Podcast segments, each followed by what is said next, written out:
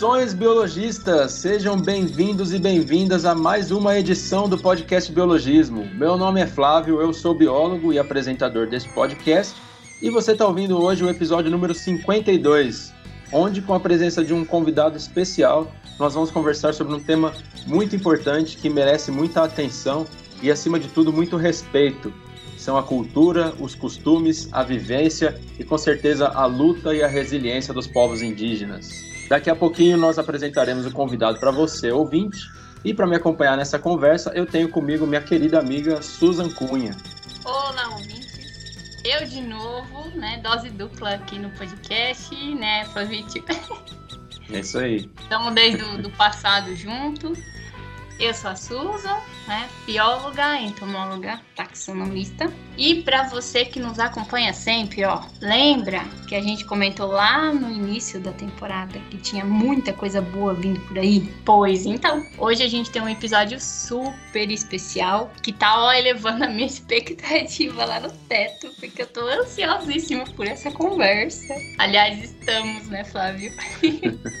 É, exatamente, Susan. Também estou bem ansioso com essa conversa. Acho que vai ser um papo bem legal. Mas daqui a pouquinho a gente começa a conversa propriamente dita, né? Bom, galera, se você está chegando agora e ainda não conhece o nosso trabalho por completo, siga Biologismo nas redes sociais, porque tem conteúdo diário por lá sobre biologia, meio ambiente ciência, sempre com muito bom humor, com aquele humor refinado nosso, né? Nós estamos no Facebook, Instagram, TikTok, YouTube. É só procurar por Biologismo que você vai encontrar a gente por lá. Certo, dona Susan? Certíssimo. E tem memes, hein? Muitos memes. É isso aí. Bom, você que nos acompanha já sabe que cada episódio um apresentador tem um quadro e o quadro de hoje é da dona Susan Cunha. De novo, só tá eu nesse quadro. Não que eu não goste, né, de falar sobre os insetos, mas eu espero que você, nosso ouvinte, também goste. Curiosidade entomológica.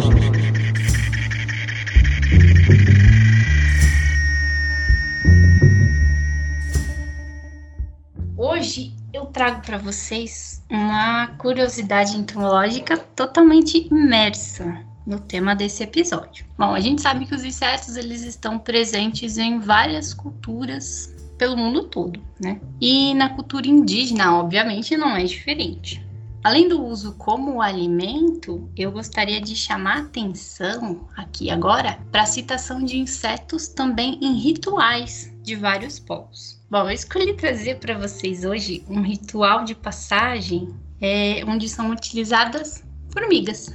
Quando eu conheci o nosso convidado de hoje, eu nunca havia tido um contato anterior com nada assim relacionado a indígenas e a cultura indígena. E algo que me marcou muito, assim, foi quando ele mencionou esse ritual que eu trago hoje para vocês, que eu nunca tinha ouvido falar antes, né, na época, e que depois eu fui atrás para saber mais quando eu ouvi. Então vamos lá. Se trata de um ritual que marca a passagem da criança ao adulto guerreiro, vivenciado pelos meninos da etnia Sateremaué.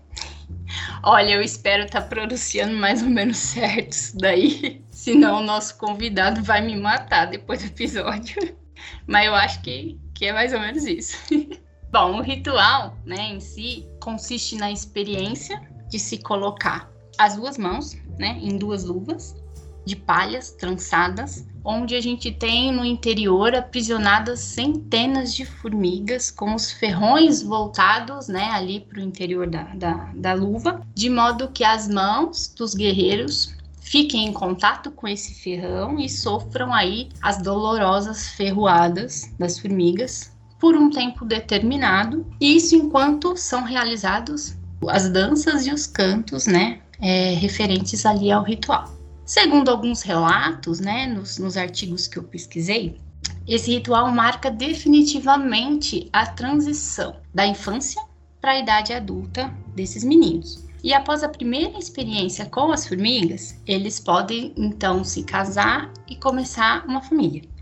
Mas para que o ritual seja é, totalmente completo, eles devem passar por no mínimo 20 vezes né, por esse processo durante toda a sua vida. E a cada processo, a cada cerimônia dessa, os guerreiros saem cada vez mais fortes e mais preparados para defender o seu povo, sua cultura, sua tradição. Mas não pense você, nosso ouvinte, que serve qualquer formiguinha, não.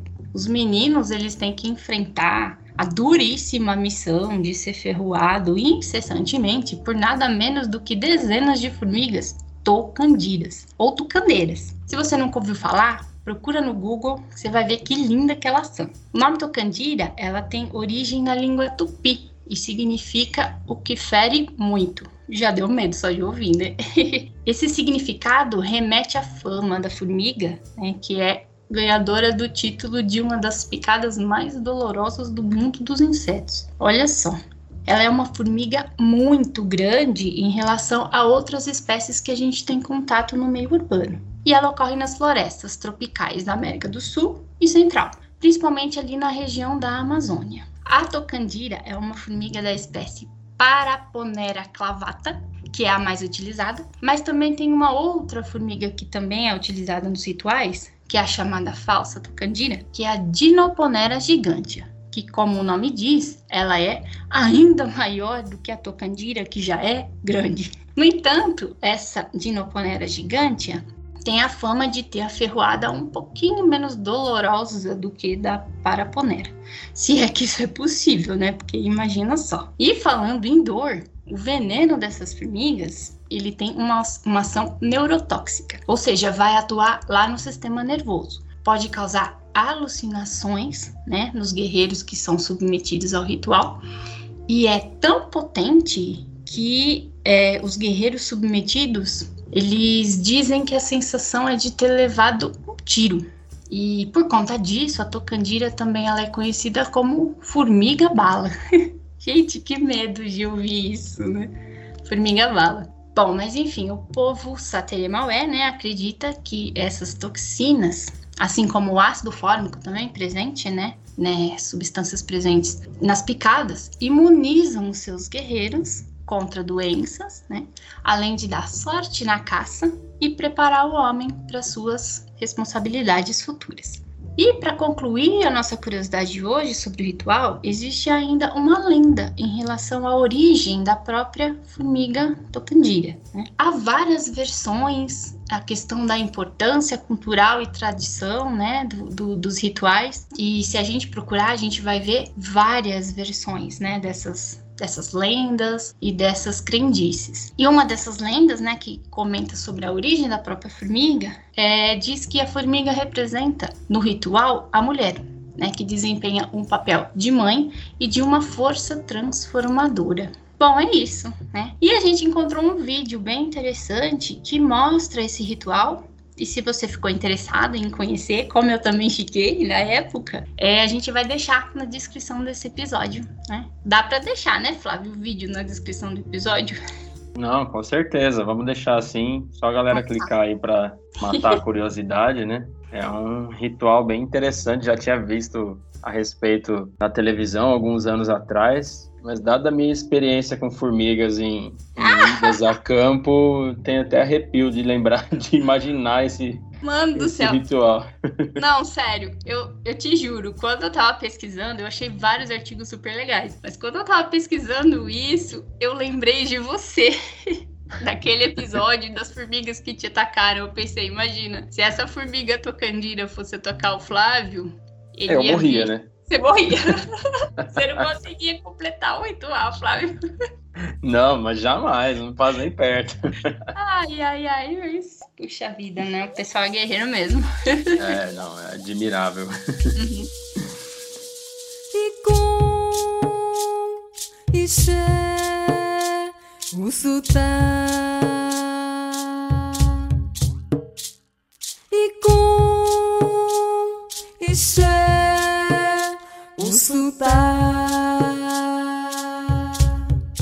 Então Então bora lá, né, para essa conversa que a gente está bastante ansioso por aqui. E antes de passar a palavra, eu quero, em nome da Biologismo, deixar aqui o nosso muito obrigado ao nosso convidado por ceder um pouco do seu tempo, né? A gente sabe que é bastante corrido, com bastante muitas ocupações aí. E quero dizer também que é um prazer poder bater esse papo no nosso podcast. Então, muito obrigado e seja muito bem-vindo, Marconde Maurício de Souza. Eu que agradeço, acho que uma ótima oportunidade. Agradeço principalmente a Susan, a você, Flávio, pelo convite, é, por estar tá dando essa oportunidade também de trazer um pouco aqui da cultura indígena, mas também do conhecimento que, que vai muito além do, do estereótipo que a gente encontra no dia a dia. É, vai ser um, um bom bate-papo, eu acho que vai render bastante, bastante frutos. Com certeza, também imagino que sim. E Michael, eu quero fazer uma pergunta para você antes, é, por curiosidade, com relação ao seu nome. É, você tem um nome de origem indígena, assim, que diferente desse, né, que a gente apresentou agora? Sim, o meu nome é que a gente chama o nome de Cariua, que é o, o homem branco, é, é Marconde Maurício, mas é, meu nome indígena mesmo é Iumatá, que significa mata, floresta. É uma tradução mais ao pé da letra. Ah, que bacana.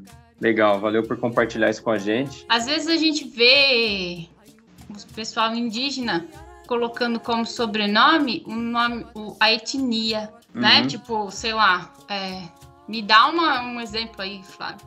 Célia Chacriabá. O Pataxó, por exemplo. Isso, aquele Tucumã Pataxó. Enfim, é. É, vocês fazem isso entre vocês também, Marconde? Olha, não é, no meu povo é, não é costume muito colocar. Algumas pessoas do próprio povo sim colocaram como uma forma de, de também valorização cultural, né, de identidade, de, uhum. mas a, muito por isso também, principalmente pelas questões é, de burocracia, que dependendo da região, da comunidade que você está, às vezes nem sempre é fácil registrar é, o seu nome, é, o seu nome indígena no registro civil. Ah, então aí uma das formas que é, conseguiram, é, principalmente pela valorização identitária e, e, tudo mais da cultura, é colocar o nome do povo, né, como sobrenome. Alguns realmente eles levam isso, é, é padrão, é mais padrão, vamos dizer assim. Outros povos já não, né? Não é tão padrão. Legal. É bacana, eu acho bacana. Até porque aí a gente. Mas por esse, quest... esse questionamento da valorização mesmo. Que você fala, ah lá, é, ah, tal pessoa é do, do, do, povo Pataxó, ah, que legal e tudo. Eu gosto de ver os nomes, porque aí eu fico conhecendo mais etnias uhum. também, né? eu acho legal. Tem o um lado bom e o um lado ruim disso, na verdade. Assim, vamos, vamos, dizer, vamos botar entre aspas ali. Hum. É, traz essa valorização, mas também é, se você tá é, num, dependendo do lugar que você está, se tiverem muitos povos e, e, muitas pessoas daquele povo, a gente começa, é, às vezes, sem intenção, fazer uma generalização, né? Que aí você começa a, a olhar todo mundo é, daquele povo por aquele nome daquele povo, vamos dizer assim. E dentro da, entre as comunidades, há uma diversidade, dentro das comunidades também existe uma, uma certa diversidade. Então, às vezes, a gente acaba intencionalmente, às vezes, também trazendo um pouco isso, mas assim, mas é comum realmente, no geral, é, colocar o nome, porque é, Entendi. como hoje existe ainda assim pouco contato, né, é, entre da, na própria cidade com, dependendo da região também com os povos, é bem interessante. Eu, eu acho, eu apoio a ideia também e, e penso talvez até futuramente também acrescentar o, o nome do meu povo no meu sobrenome. Uhum. Olha que interessante. É, Olha, é um é ponto um... interessante mesmo, né? A é, então. diversidade então... dentro dos povos. É. Pois é, um ponto de vista interessante, né? Eu acho que como o Marconde comentou, acho que nem sempre é o nome né, de registro mesmo, mas hoje em dia, até com, com essas questões de redes sociais e tal, de repente a pessoa adota né, o nome ali da etnia para como uma forma de representar, né? Tem, uhum. Né, a gente comentou o Tucumã Pataxó, tem a, a Sônia Guajajara também, que é, que é uma política, Sim. não sei né, se é o nome de registro deles, mas carregam junto o nome da etnia ali, talvez seja uma forma né, de, de levar o nome do povo, né? De, de representar também, né? É interessante. Sim. Inclusive teve um tempo atrás uma manifestação é, em apoio aos Guarani Kaiowá, né? Daí de uhum. Mato Grosso do Sul, sobre a é, demarcação de terra, que muitas pessoas, né? Que estavam sendo expulsas e tudo, e muitas pessoas aderiram uma forma de manifestação no Facebook, todos colocaram é, o nome, sobrenome e no final é Guarani Kaiowá, né? Sim, eu me lembro disso. Ah, Tinha- legal. É bastante gente mesmo, né? Pessoas sem nenhuma origem indígena apoiando a causa e tal. Tinha bastante gente mesmo com, com o Guarani Kaiowá no fim.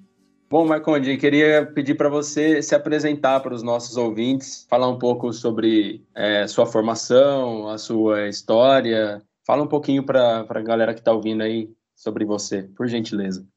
Bom, eu é, sou do povo Omágua, mais conhecido como povo Cambeba, que em tupi significa can, cabeça e pé é chato, então é cabeça chato, na verdade. É, o, te, o termo do o uso do nome Cambeba, ele também está cada dia mais entrando em desuso, porque ele, na verdade, é um apelido do, do colonizador, né? Porque a gente tinha é, há um tempo atrás a cultura de, de achatamento da cabeça. E então aí por isso que foi dado esse apelido de, de Cambeba, que é cabeça chata, e mais o nosso nome mesmo é Omágua, que, quer, que significa povo das águas, um povo que, que tem o domínio tanto da, da água quanto da terra. A gente é da margem do, do, do rio Solimões, mais conhecido também como Rio Amazonas, do, da região do Alto Solimões, né, sudoeste do Amazonas, ali da cidade de São Paulo de Olivença, é, interior do Amazonas, de barco mais ou menos dá uns cinco dias de barco da capital Manaus. É, atualmente é o único meio, né, de você chegar é, é por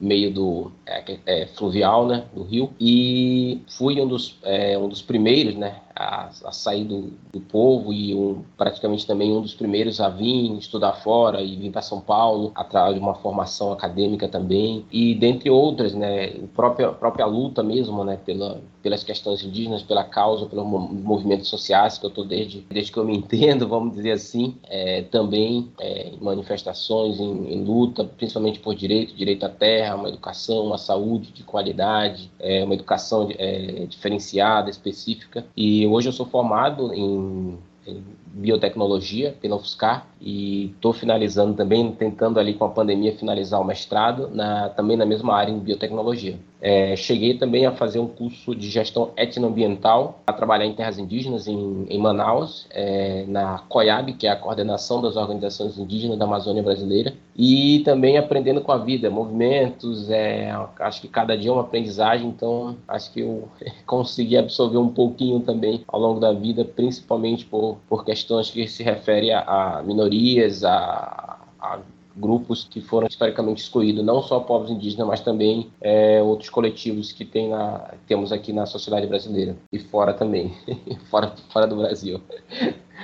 Pô, show de bola, legal demais é, saber um pouquinho da sua história, né? A gente ainda vai comentar um pouco mais aí das suas experiências mais para frente aqui no episódio, mas bem legal saber essa trajetória que você teve aí e aproveitando que a gente está nesse né, nessa questão de curiosidades e tal, eu também tenho outra pergunta, acabei de perguntar sobre o nome, né, do, do Marconde, mas a, a outra pergunta que eu tenho aqui, Marconde, é com relação aos termos, né, para se referir aos povos indígenas. O mais comum, que a gente até da nossa geração, inclusive, aprende na escola, tudo, né? Que vem caindo bastante em desuso, né? É o termo índio, né? E eu queria perguntar para você, Marconde, se tem algum termo que vocês têm preferência, qual que vocês não gostam é, entre os termos índio, indígena, é, povos nativos. Queria saber é, a respeito disso de você. Olha, realmente, é, existe uma diversidade também que as pessoas elas, elas têm mais é, aceitação, né? É, mas o termo índio realmente ele, já, ele vem caindo em desuso há um tempo, porque além de ser um termo pejorativo, ele, ele, ele se referia muito historicamente à, chegada às Índias, né? E não de fato a ao Brasil e também por é, pela questão da generalização, né? além do, de ser pejorativo também de trazer um, certo preconceito, né? um certo racismo é, por trás disso também tem a questão da desvalorização né? da, da cultura, da generalização de achar que é, os povos indígenas é, é, tudo igual, né? é a mesma coisa, que não é verdade, Uhum. dada a diversidade que existe. Então é, esse termo ele, ele de fato ele está cada dia mais é, é, em desuso e espero que ele seja extinto muito em breve. É, pois é, são centenas, milhares de povos diferentes espalhados pelo Brasil, pela, pelas Américas, né? E aí acaba colocando tudo num pote só, né? Realmente é uma coisa desagradável, mas que bom que, mesmo com essa imensa demora está caindo em desuso, está tendo mais visibilidade, né, para a causa, né? Sim, de fato, é, é um termo que gera um certo desconforto, né? Principalmente se você se trata da, da, de alguns, alguns lugares, né? Do próprio estado, por exemplo. É, inclusive a deputada, né? A única deputada é, indígena que a gente teve e tem no momento, que é a Joane Apchana, ela entrou, fez um projeto no qual ela tenta principalmente é, colocar o Dia do Índio como Dia dos Povos Indígenas, né? não uhum. mais o Dia do Índio, como infelizmente ainda é, é uhum. ainda está registrado oficialmente, né? Que acaba sendo, ah, dependendo de, até certo ponto, quase um insulto, né? Porque a gente está em 2022 e termos como esse, né? Principalmente colonizadores que dizimou e extinguiu muitos povos, ainda ainda esteja sendo usado pelo próprio Estado, né? Uhum. É, pois é. E aquela questão, né, de tratar os povos indígenas como é, fantasia, né, pessoal se fantasiando com, com trajes e, e, Principalmente no dia do índio na escola, né? Sim, na verdade. De cultura indígena você não tem nada nesse dia. É né? isso. Não... É uma coisa completamente generalizada, né? Tipo, pinta a cara, bota uma pena na cabeça ali, aí fica, né? É, uhum. inclusive coisa de, de que veio da cultura até americana, né? Às vezes o, a visão que se tem daqui do povo, de povos indígenas é de, de indígenas norte-americanos, né? Então tem toda ah, essa ignorância envolvendo o tema, né? Sim, inclusive é, esses é, algumas ações, né, elas não, elas não foram desproposital, na verdade foi intencional, né, é, o, o, próprio Estado, se você for ver historicamente, desde a da, da invasão e da colonização, que a gente, primeiro que a gente não chama de descoberta, porque a gente não foi descoberto, uhum. é, a, a, gente vê que houve várias ações do próprio Estado, né, é, de vários grupos da própria sociedade também, que tentaram de alguma maneira destruir a cultura indígena, né, dizimar e extinguir mesmo. E aí você vê, né, e uma das, das ações quando você não consegue é, no caso, é, extinguir um, um, um, povo, um grupo, um coletivo, fisicamente, você parte para o lado da cultura, né? Uma das formas que a colonização, o próprio Estado, em alguns momentos é, do tempo, tentou, né? É, e aí você vê, por exemplo, até mesmo a, a supressão da língua, né? Da cultura, a, a demonização de muitos rituais. Uhum. É, então, todo, toda essa várias ações do, do, próprio Estado e que existe hoje, elas, muitas delas foram implantadas intencionalmente, né, como uma forma de, de generalizar, de, de, destruir mesmo internamente a, a cultura, os povos indígenas, o seu modo de vida, né? Então, a, vai, vem, muito de, vem muito disso também. É, foram é, ações arquitetadas mesmo, né? Você já falou um pouquinho, né, da, da localização e tal, e do, da etnia também. Aliás, é correto falar etnia? Antes chamava de, chamava de tribo, né? de, de comunidade. Olha, eu, eu, olha, eu cortando Marconi, perdão, Marconi. Mas esses dias eu estava vendo um artigo que estava comentando também esse, lance que a gente até falou dos termos índio, indígena, que tribo também seria um termo pejorativo, e até é, mais então. do que os outros, porque carregava o sentido de selvagem, selvageria, uhum. enfim. É, mas aí eles. Eu não me lembro se, se, a gente tinha comentado alguma coisa sobre o termo etnia, mas que tribo devia ser um dos mais evitados por conta de carregar realmente esse sentido de, de menosprezo, enfim, aos povos. Não sei se estou falando besteira. É, realmente, o, o termo tribo, ele, ele também é pejorativo, também ele traz é, uma grande história por trás disso, né? um grande preconceito, principalmente com as populações indígenas. Hoje, os termos mais aceitos realmente é etnia, que também está é, tá sendo cada vez mais é, entrando em desuso, e o que tá mais, o que se mais usa atualmente é povos indígenas, né? povos indígenas, povos originários, é, e principalmente também é, você vai, a gente pode encontrar alguns alguns povos que, por exemplo, eles gostam nem, nem de ser chamado de povos indígenas, de sim do nome do, do povo que ele é, que a pessoa pertence, que é o, é o verdadeiro nome, na verdade, que a gente deveria chamar, né? Mas é claro que isso é um trabalho ainda que a gente vai reconstruindo, né? Então, hoje, um dos temas mais aceitos, de fato, é povos indígenas, povos originários, é, povos nativos e, e etnias também. Uhum. Ah, então estamos certo. Sim. No É, estamos tendo uma roteiro tá aula aqui hoje, né? Oh, nem brinca. Bom, continuando esse papo super né, interessante, que está enriquecendo muito a gente, a gente está aprendendo muito também com o Marconde aqui. Marconde, aproveita e conta pra gente, por favor, um pouquinho sobre os costumes né, do povo Omágua, as línguas né, que vocês falavam na época, quais línguas ainda vivem hoje em dia?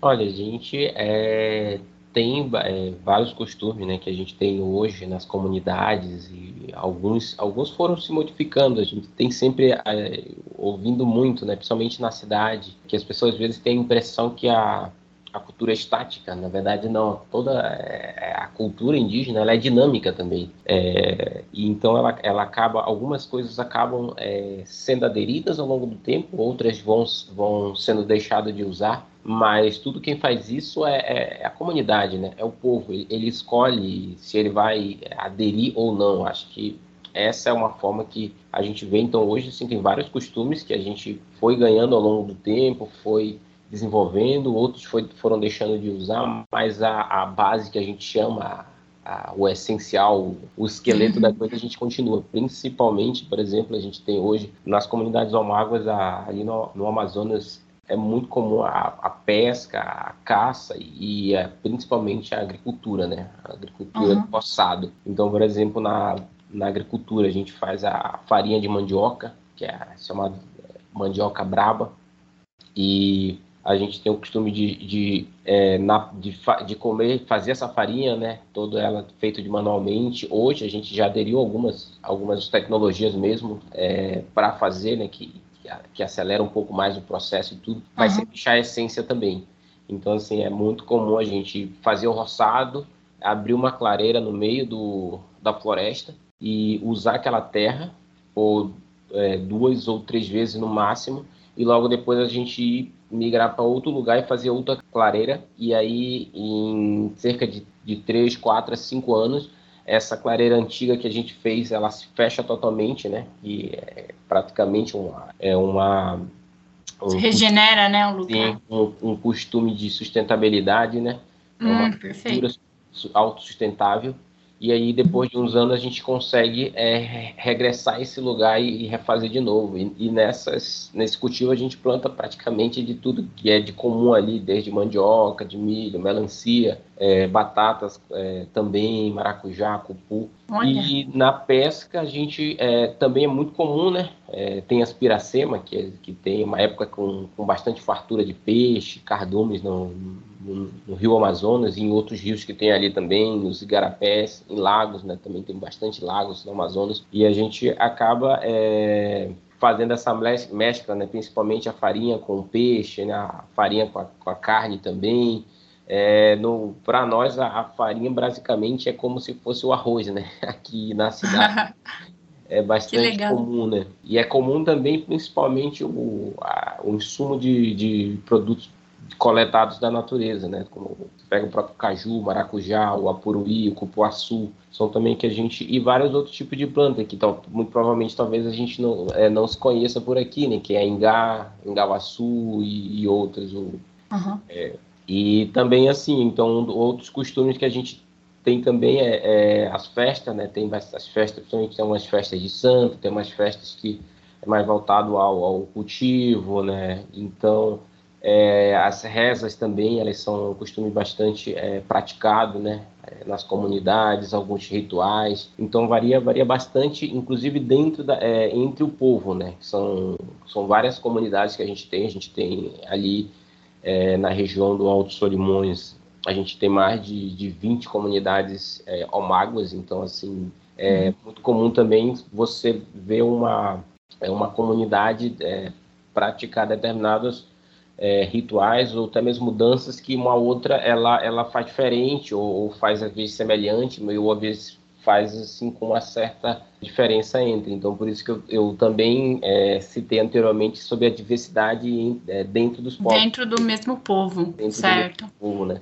Que legal. E entre os povos já é, nossa, essa diversidade é bem maior, né? E aí você vai, pode encontrar, posso falar que e é muito comum, às vezes eu encontro até colegas mesmos da cidade, amigos que, que ou, ouviram né, de determinados indígenas determinado ritual, determinada, determinado costume, né? Que às vezes é totalmente uhum. diferente do meu povo, né? E, e, isso a gente vai quebrando um pouco, é, ampliando um pouco mais esse, esse leque de, de informação que a gente traz, né? Principalmente, né? Porque às vezes as pessoas acham, né? É, que o que a mídia coloca, do, por exemplo, de algum povo, o indígena vai ser aquilo ali. Então, uhum. cria aquele padrão, né? Aquela generalização. Então, a gente também faz uma, uma, uma uma luta bastante para essa desconstrução, né? Que na verdade cada povo tem a, os seus costumes e muitas coisas se assemelham, muitas coisas não, né? E aí varia de cada povo. Pode ser que o que eu fale hoje aqui é, seja de uma maneira, um costume, mas pode ser que amanhã você encontre um outro indígena e, e fale totalmente ao contrário. E, e, não é questão de estar certo ou errado, né? Na verdade, é, são costumes diferentes, são tradições diferentes, então é, é natural, né? E, e que bom que uhum. existe isso. essa diversidade toda. Sim, com certeza. E quanto às línguas, Marconde? Olha, ali é, o foi um dos, um dos povos que foi bastante afetado pela, pela colonização. É, a gente tem é, um, um, costume que, apesar de, de falar que foi, foi trazido pelos europeus ou, pelo, ou pelos americanos, na verdade, por exemplo, o costume de forma de organização das comunidades. A gente tem uma comunidade central, e a cacique geral, e tem as, as outras comunidades, tem os caciques locais que a gente chama. Seria como se tivesse um estado e tivesse o governador e, e, os prefeitos. Então a gente tem uma certa semelhança que a gente já vem muito antes da colonização que a gente a gente tem essa forma de organização. O, atualmente nossa nossa comunidade ela é, é uma cacica que, que está à frente é Olha. é muito comum, é muito comum no nosso povo que as mulheres tomam, é, tomam à frente. A gente uhum. tem isso também de diferença. Liderança feminina. Sim, bastante. E então assim a gente vem é, bastante tempo também, é, no caso tentando de alguma forma se organizar para que a gente recupere, é, revitalize a, a língua cambeba que foi praticamente extinta em alguns povos, né? É, a gente teve, teve vários, vários ataques na colonização. O, a aldeia central, que hoje é São Paulo de Olivença, né? Acho que se alguém buscar no mapa ali, São Paulo de Olivença, na verdade, onde é uma cidade chamada São Paulo de Olivença hoje, já foi o maior aldeamento cambeba do, do Amazonas, praticamente, que era, e, e, até antes mesmo não era São Paulo de Olivença, era São Paulo dos Cambebas, né? Posteriormente mudou para São Paulo de Olivença. E devido a esse, aldeamento, esse maior aldeamento, então o massacre foi muito grande. E o que aconteceu? Acabou que muitos, é, muitas famílias elas foram é, adentrando a floresta e outras foram é, descendo o rio, o rio Amazonas, né? Então algumas alguns grupos, né, algumas comunidades foram mais afetadas, outras foram menos afetadas. Então aquelas que foram mais, elas tiveram de certa forma mais prejuízo, na, principalmente na cultura e na língua, né? E aí a gente hoje tem e outras já se preservou mais. Então hoje a gente tem uma certa ainda um desnível entre as comunidades, mas já tem vários projetos que, que estão sendo desenvolvidos né, é, nas comunidades para é, o fortalecimento da língua. Né? Então, hoje, assim, quem teve, é, por exemplo, comunidades com bastante pessoas, é, é, os anciãos que conseguiram sobreviver à colonização, conseguiram repassar, né? É, essas, as culturas, a, principalmente a língua, né? Eu tive muita sorte também, porque tive, eu conheci minha bisavó, né? Conseguiram é, transmitir também. Então a gente fala a, a, língua cambeba, né? Ou também a gente, muito conhecido também como o, a língua geral, o né? Então aí vai, vai variando, né? O Nhangatu é mais uma mistura do português com uma língua indígena, né? Então, algumas comunidades falam Nhangatu, que é uma mistura mais da língua cambeba com um pouco do português, e outros é, falam a que a gente chama a língua mais, é, mais pura, né? A língua cambeba. Em algumas comunidades. Então, é, a gente está tentando aí fazer essa revitalização da língua em, em algumas comunidades, mas é, infelizmente ainda é, precisa-se de estrutura, precisa de uma série de coisas, né? Uhum. É, para isso acontecer, né? Mas acho que aos poucos a gente vai conseguindo é, levar, né? É, essa equidade a, a, outros, a, outras comunidades também, em questão da língua. Uhum. E a língua cambeba, Marconde, ela é de que ramo linguístico? Ela é, Guarani? ela é do Tupi-Guarani, a língua também. Ela é do ramo do Tupi-Guarani. Uhum. Perfeito.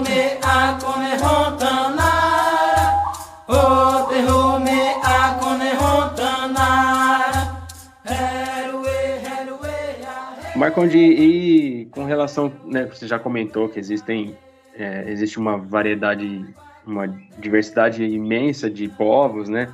E como que funciona, como que acontece essa a relação entre diferentes povos? É, você tem uma, um conhecimento legal sobre isso?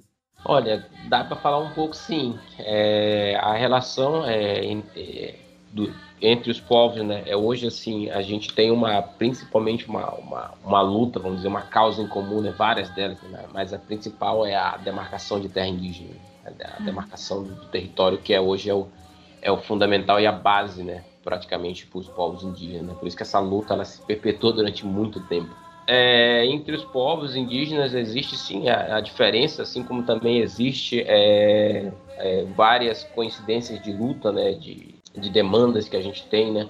É claro que no passado a gente teve e tem, claro, também a- as suas incongruências, as suas desavenças em certos pontos, mas isso é natural. Acho que é, de- dentro de uma diversidade que tem os- o Brasil, os povos indígenas, hoje a gente tem alguns dados, trazem 305 povos, né? É, outros trazem um pouco mais de 270 povos, então é, a gente tem um, é um dos países que, que tem uma, uma maior diversidade de, de povos indígenas no mundo, né? Então, assim, é natural que haja essa divergência em alguns pontos, é natural que haja toda essa diversidade, mas isso também ela é muito é, lidada, principalmente através do diálogo. Hoje a gente tem é, vários exemplos, principalmente agora teve é, em abril teve umas, várias, várias manifestações em Brasília, por exemplo, a questão da, da- do território, por questão da saúde, da educação, de direitos, pela questão da própria pandemia mesmo.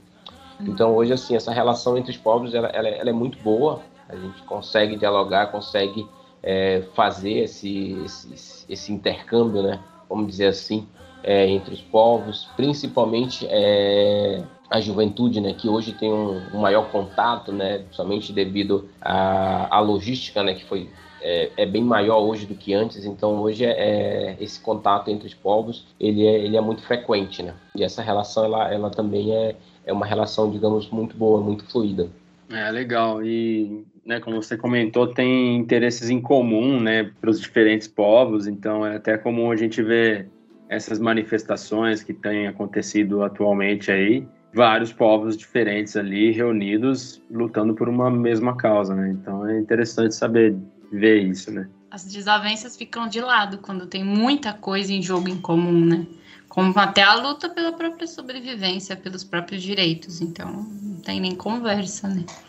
Sim, É, e, essa, e, e essa relação ela vem, né? Ela vem de muito tempo, já principalmente com a questão da invasão, né? Que muitos povos tiveram que realmente lutar pela sua sobrevivência e que Uhum. tiveram que se, é, que se unir mesmo porque não tinha, uma, não tinha muita saída, né? Ou era isso ou era extinção, né? Ou era escravização, a dizimação. Nisso. E assim, hoje a UFSCar é, é um grande exemplo também. A UFSCar hoje, é, se não me falha a memória, hoje, é, atualmente, com o, o novo ingresso que ocorreu recentemente da primeira chamada do vestibular indígena do, de 2022, é, a gente tem sim, em toda a UFSCar 57 povos diferentes, né? Então, assim, você vê Olha, que a legal. grande diversidade que existe Caramba. e principalmente é, o quão rico isso é, né? Então aí demonstra também que essa luta, né, essa relação, ela não só é, é, é- é boa, mas também como ela se co- complementou, né? Os povos se complementaram um com o outro e, e se consegue avançar bastante, né? Então é, essa quantidade de povos na UFSCar significa na prática uma relação boa, uma relação que flui, uma relação que tem muitos interesses em comum e que luta não só pelo bem dos povos indígenas, mas também pelo, pelo um Brasil melhor, né? Por uma sociedade que, que realmente possamos é, é, é nos orgulhar, né? Sem dúvida. Nossa, é legal demais saber essa quantidade de povos que tem só na federal ali, com essa questão dos vestibulares indígenas. Muito legal saber disso. Não Muito fazia ideia que tinha todo, toda essa diversidade aí, diversidade. toda essa galera aí, né? Muito legal mesmo. A gente já falou sobre isso algumas vezes durante as nossas conversas, né, Marconde? Mas, por favor, conta para os nossos ouvintes como foi para você essa experiência de deixar o seu povo, deixar tudo que você conhece, tudo que você gosta para trás para morar na cidade. Bom, é, é realmente é, é um, é um ponto bastante interessante, né?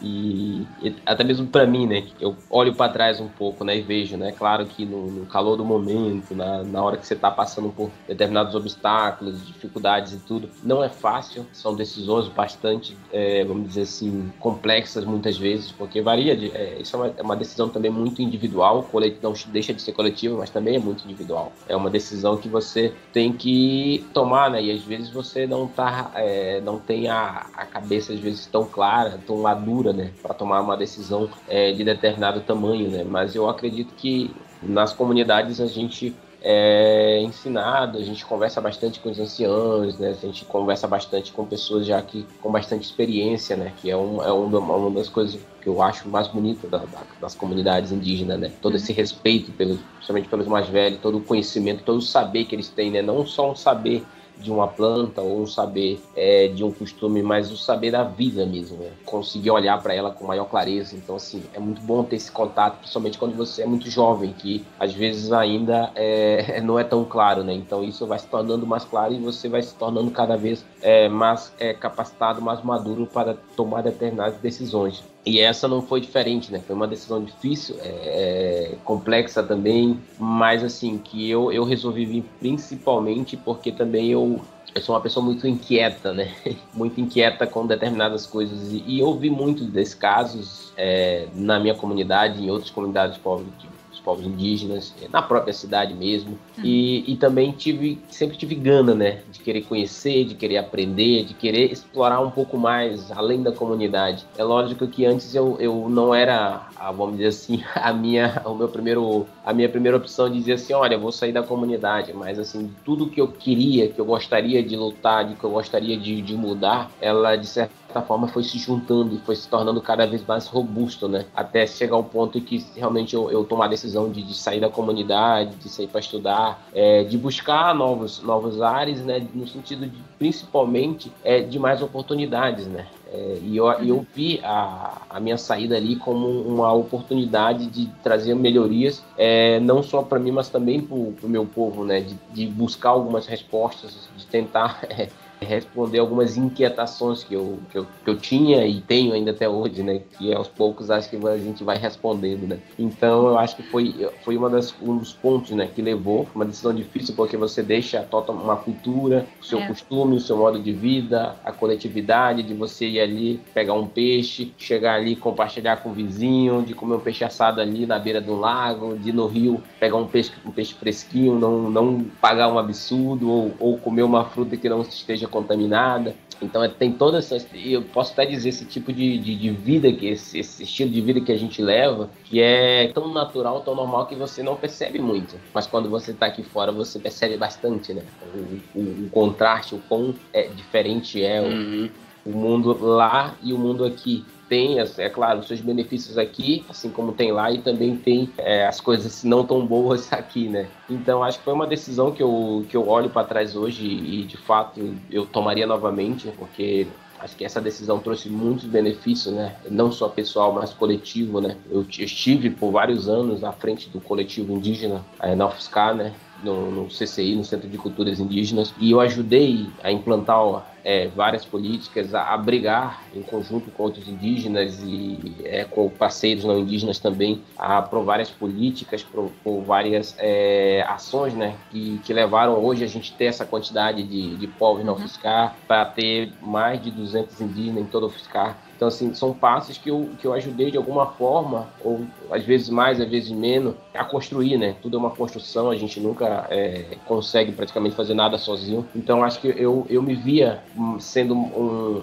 mais atuante, é, é, sendo mais. é, conseguindo lutar de uma forma mais é, ampla aqui fora. Então foi um dos pontos que pesaram, né? Além do claro, do gosto pelo conhecimento, é de conhecer a academia, de conhecer o mundo aqui fora também, mas não me esquecendo do, de quem eu sou, né? de, dos meus objetivos, de é porque às vezes muitas pessoas confundem que a gente por sair da comunidade a gente vai deixar de ser indígena. Pelo contrário, né? Eu sempre me orgulhei e me orgulho cada vez mais. E é onde, onde quer que eu vá, né? É claro que isso tem certos é, tem certos prejuízos no sentido de sociedade, né? Porque às vezes você é, é, muito criticado, é muito cobrado e às vezes também sofre preconceito também muito por isso, né? Porque eu sempre, onde eu estive, sempre me identifiquei como indígena, eu sempre é, é, me orgulhei disso e é claro que a sociedade brasileira ela ainda não é uma sociedade tão plural quanto é, existe no, na teoria, né? Na prática, a vida é bem mais difícil, é bem mais complicada. Mas eu acho que as decisões, elas, é, essas coisas, principalmente por isso também que a gente precisa às vezes sair, precisa trazer um pouco mais, estar tá aqui num espaço como esse, trazendo um pouco mais da cultura, é, mostrando para as pessoas, tirando, quebrando esse, esse estereótipo, uma coisa que a gente usa bastante também, que é reconstruindo a história, né? Porque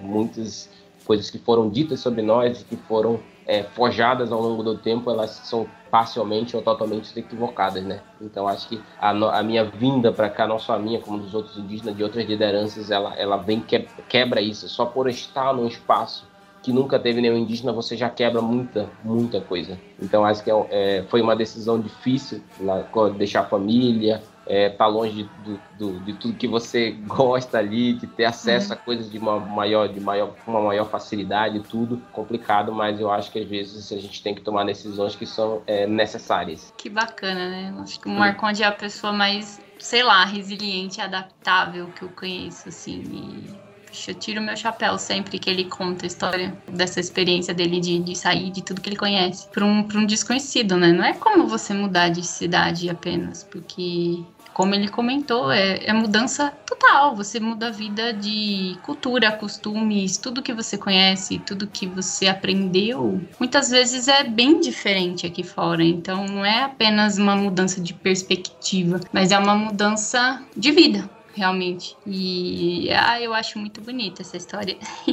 é uma decisão que não deve ser fácil de tomar, né? Que decisão, hein, Marcode?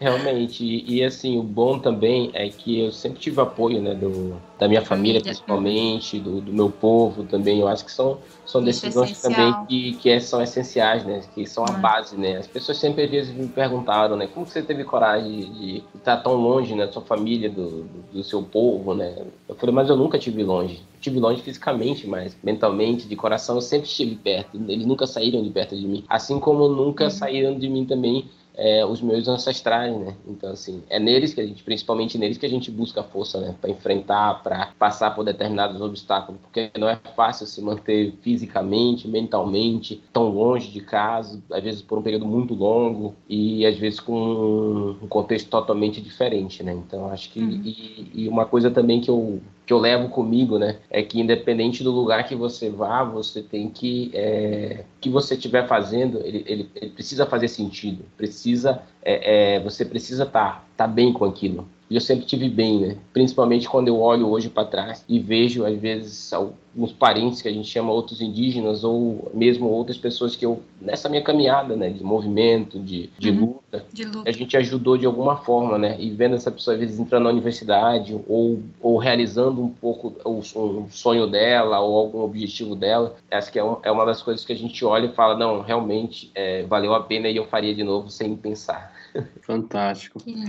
Bom, eu quero ainda falar um pouquinho sobre essa questão do, do ambiente urbano, né, que o Marconde comentou agora, que a Susan perguntou, né, e nessa questão que o Marconde falou, né, do, do, do, da discriminação, do preconceito que as pessoas acabam generalizando, tendo um estereótipo dos indígenas. Até a gente comentou, né, do, do, do Tucumã Pataxó e tal. E eu vi essa semana mesmo, a gente está gravando no finzinho de abril, dia 28 de abril. E essa semana mesmo, eu sigo ele lá no Instagram dele. É, eles estavam fazendo algumas manifestações, né? Acho que foi inclusive no feriado do, do, de Tiradentes, né? E aí, manifestação no meio da cidade e tal, aparecem algumas pessoas tirando sarro, ofendendo, né? Com aquela coisa de, ah, olha o palavras da pessoa, né? Ah, o índio de iPhone, né? E, e na cabeça dessas pessoas, os, os, povos indígenas, eles só podem, só são indígenas se eles estiverem vivendo lá no meio do mato, né, pescando com uma lança. Não pode ter, não, não pode ter nada que seja fora daquilo do, do imaginário deles, né, que é típico desses povos, né. Então, o uhum. Marconde, eu queria saber o que você pensa sobre isso, sobre essas pessoas que pensam que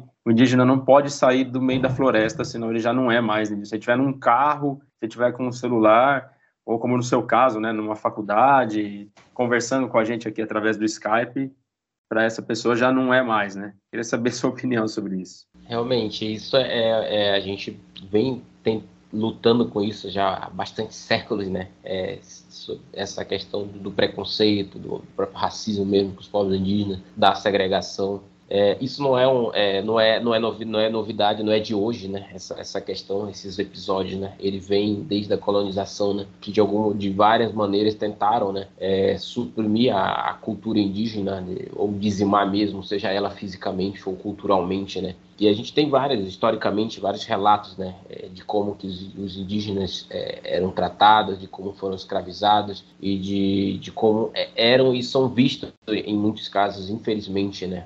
É, muito disso a gente pode até chamar mesmo de dessa implantação, né, vamos dizer assim, por ações do Estado ao longo do tempo.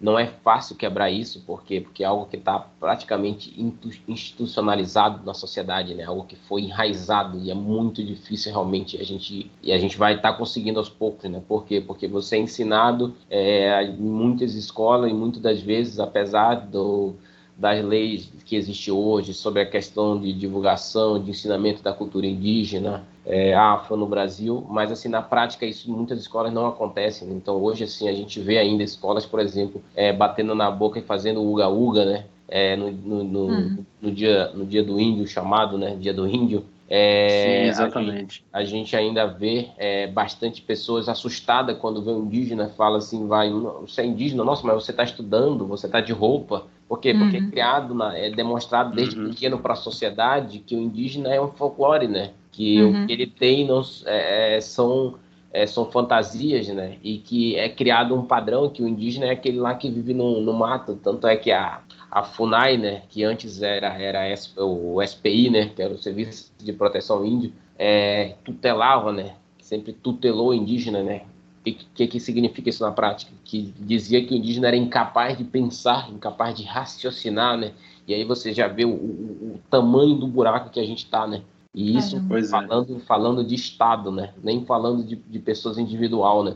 Então, se o próprio Estado enxergou isso, enxerga isso pelos povos indígenas, quanto mais a, é, os indivíduos que vivem naquela sociedade, né, e são ensinados, né, e isso é repassado, infelizmente, né, como quase um ciclo vicioso que a gente tenta incessantemente quebrar, né, e aos poucos eu acho que a gente está conseguindo, mas a gente, infelizmente, são episódios que que ainda vão se repetir, né, e que ainda, infelizmente, é, é, isso vai acontecer, né, por causa que, é, infelizmente, a gente, a gente não conseguiu ainda ter uma, uma visão mais ampla, né? Que o indígena pode, pode ser indígena ele estando de roupa ou não, que, ele, que a cultura indígena não é estática, ela é dinâmica, ela vai agregando coisas e principalmente algumas coisas como a tecnologia, né?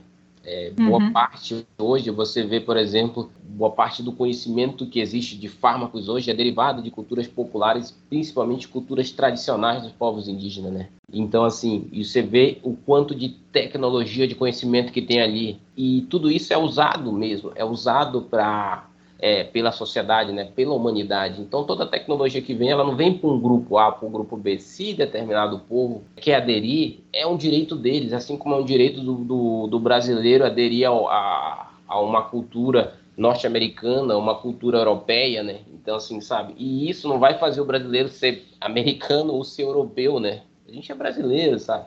Então, assim, as pessoas ainda não conseguem, às vezes, fazer essa diferenciação que o indígena pode estar em um lugar que ele quiser, vestindo a roupa que ele quiser, usando o equipamento que ele quiser, porque ele não vai deixar de ser indígena, sabe? Porque sem ser uhum. indígena vai muito além disso ali, vai muito além do uso de, de assim como é, é, uma pessoa que usa por um carnaval, mesmo às vezes num, é, numa escola um cocar, é, ela não vai se tornar indígena automaticamente, entendeu? Então, assim, as pessoas precisam diferenciar isso e precisam também saber que, a, principalmente a tecnologia, ela não vem para, sabe, para para o povo A, povo B ou para coletivo A, coletivo B. Não, ela vem para a humanidade, vem para a sociedade, né? Então cada um, cada coletivo, cada indivíduo, ela, ele vai fazer a decisão de escolher, de aderir ou não aquilo ali. Então acho que isso não é tão claro, né? Então é, esse tipo de, de episódio, inclusive esse do iPhone foi até publicado pelo ex-ministro do, Meio Ambiente, né?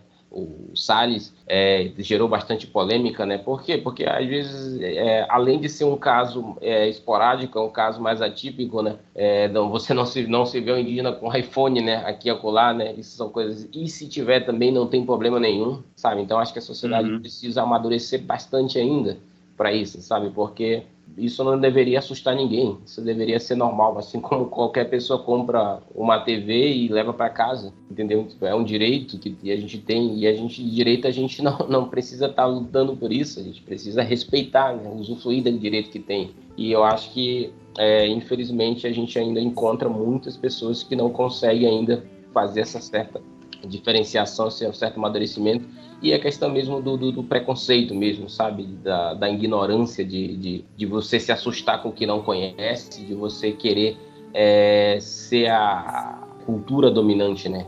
E, e, não, e isso não, não condiz, né? Principalmente nos povos indígenas. A gente não, não tenta dominar nenhuma cultura, a gente é, é o que a gente é, a gente não é melhor nem pior que ninguém, a gente é diferente de acordo com nossos costumes. Né? Perfeito, excelente colocação. E não sabia, né, dessa, que, o, que o, Ricardo Salles tinha participado disso, mas vindo de quem é, não, não é surpresa nenhuma, né, que tenha agido dessa maneira.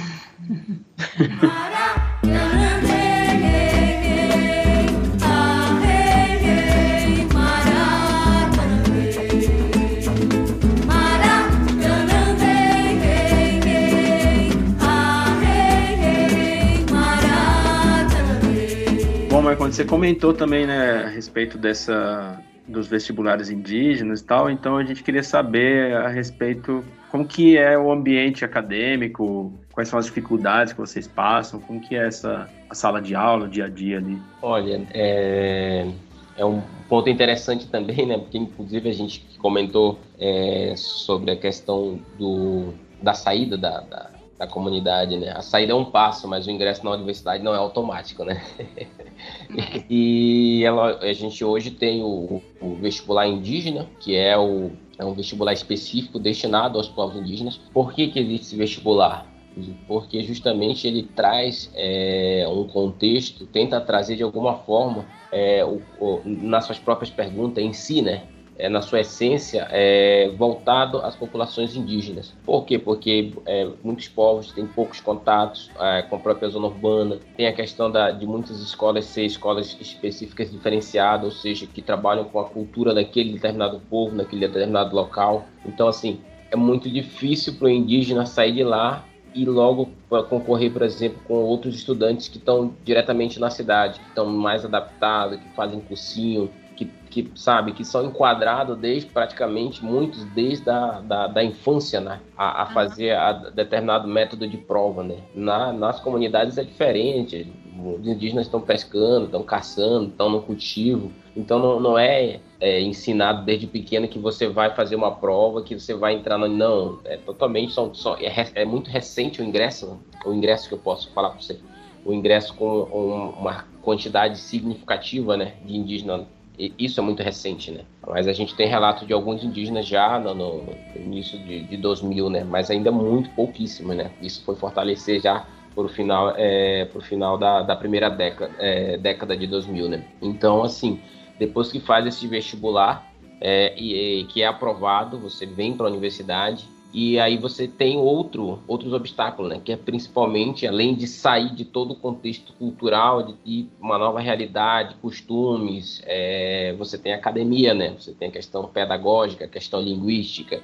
Muitos indígenas ainda não têm é, o português como sua primeira língua, muitos têm o português como sua segunda ou terceira língua, em muitos casos, e alguns indígenas, por exemplo, de São Gabriel da Cachoeira, por exemplo, tem um pai de um, de um povo e a mãe de outro povo, então ele aprende duas línguas para aprender depois o, o, português. Então aí você vai encontrar essa certa é, diversidade, né? Então é, é, claro que isso é mais, dependendo da região, é mais comum ou menos comum, né? Então assim, tem todas essa, essas questões, né? Então assim, se você manda um indígena fazer um, uma uma prova do Enem, é claro que vai ter uma, uma grande dificuldade, né? principalmente porque não existe cursinhos, não existe um preparatório, cultura diferente, o ensino na, na, na comunidade é mais, é, às vezes, mais específico, é mais diferenciado. Então tem todos esses contextos e é por isso que existe o vestibular, né? Que ele vem trazendo, é, é, além de fazer essa concorrência, vamos dizer assim, entre os povos indígenas, pessoas que vivem o mesmo contexto, uhum. traz uma certa equidade, né? Igualdade e equidade nesse,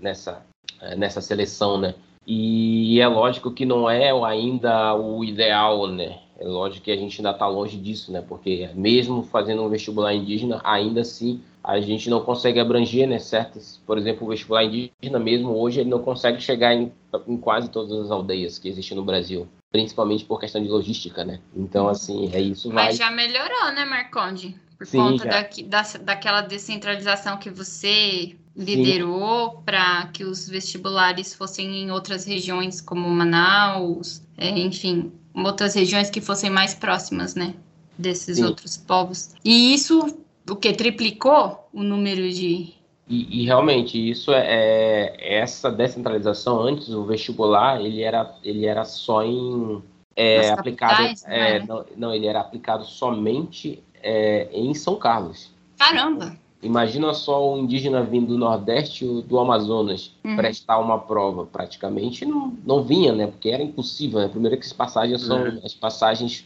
tanto pro, principalmente para o norte, é, saindo dos grandes centros urbanos, principalmente do centro-oeste e do sudeste, as passagens são um absurdo de, de, de, altas, né? De caras. Então era muito uhum. difícil a questão da logística, né? Até saber do vestibular era difícil. Imagine ah, vir até ele. Então, assim, a gente teve algumas, alguns passos bastante importantes, né? É, nos últimos anos. A descentralização do vestibular indígena ela foi de suma importância, porque ela, ela levou é, de certa maneira, o vestibular indígena, que antes era aplicado só em São Carlos, para outras regiões, como o norte e nordeste do Brasil. Né? Então, isso trouxe um grande benefício. Tanto é que os próprios números hoje, a gente tem alguns estudos, é, alguns levantamentos que praticamente triplicou, quadruplicou o número de tanto de ingressantes como também de, de inscritos no vestibular indígena. Então ele ajudou a, a trazer mais diversidade, né, também para dentro da UFSCar, né, porque era difícil vir prestar prova, né? Então essa, essa descentralização, o que era antes, mudou muito e ajudou muito a população indígena. É claro que a gente ainda não consegue levar a vários é, é, rincões do Brasil que não que ainda não tem, né? Que ainda é difícil, né? Você pega um estado do, do Amazonas, por exemplo, que é um dos maiores estados, é o maior estado praticamente do Brasil, né? Então é muito difícil a logística, a questão do barco, a questão das pessoas, a questão financeira também, de você, por exemplo, vir é, da sua aldeia até a cidade, ter que ficar uhum. nela, entendeu? Então tem todo, todo isso que às vezes tem que botar na, na ponta do lápis, né? Então ainda é difícil, mas é muito melhor do que era antes que antes era aplicado só em São Carlos. Então, hoje a gente já teve e atualmente a UFSCar ela, ela fez uma parceria, né? Inclusive esse ano foi o primeiro vestibular entre Unicamp e UFSCar, né? Fizeram uma parceria e hoje fazem um vestibular junto, né? Que foi também uma das, uma das articulações é, feita tanto pelas, pelas administrações é, das universidades, mas principalmente é, pelas lideranças indígenas, pelo, pelos estudantes indígenas, né? Porque uhum. São duas, são duas universidades é, grandes, renomadas e que, é, ao final, cada um fazia seu vestibular, né? Mas, no final das contas, dependendo do, é, do período que seria essa prova, às vezes a pessoa teria que ter que escolher, né? Então, é. com, com a junção, além de reduzir o custo, né? é, da aplicação da prova, é, conseguiu se levar também a, a, outros lugares, né, que até então não tinha. Então, assim, hoje, hoje a gente teve, é, para se ter uma ideia, aí uma base, quando o vestibular era aplicado somente em São Carlos, a gente tinha uma faixa de próximo de 200 inscritos, 160, 170 inscritos, e um ingresso mais ou menos de 20, 30 pessoas aí, dependendo do ano. Hum, depois da descentralização, a gente passou de mil inscritos, é, dependendo do ano, chegou a mais de 50 ingressantes. E hoje, com, com a Unicamp, em parceria com a Unicamp, foi alcançado quase 3 mil inscritos no vestibular indígena, entre as duas universidades. um número bastante substancial. Olha só. E, e, e o ingresso também hoje está bastante volumoso, né? E é claro que é, após o ingresso e tem essa entrada, né? E às vezes a gente encontra, infelizmente, são políticas. O fiscal hoje, apesar dos percalços, é uma referência nacional, né? De política de ação afirmativa em questões indígenas é muito forte. A gente tem que melhorar muito, mas é, é avançou muito nos últimos anos, principalmente com a várias demandas, né, é, com o Centro de Culturas Indígenas, o CCI, né, que são liderados pelos, pelos estudantes indígenas, que eles levam demanda, abrem conversa, fazem manifestações, levam é, as demandas não só a nível é, administrativo da universidade, mas também fora, né, e principalmente também com a ajuda das comunidades, né, as cobranças das comunidades por melhorias, por levar o vestibular mais próximo possível, de, de ampliar o número de vagas também. Então, e tudo isso acho que ajudou né, a gente chegar a, esse, a esses números. Né? Não foi uma ação específica, né? Eu acho que a questão do boca a boca também, a questão de você ver, por exemplo, um parente, ah,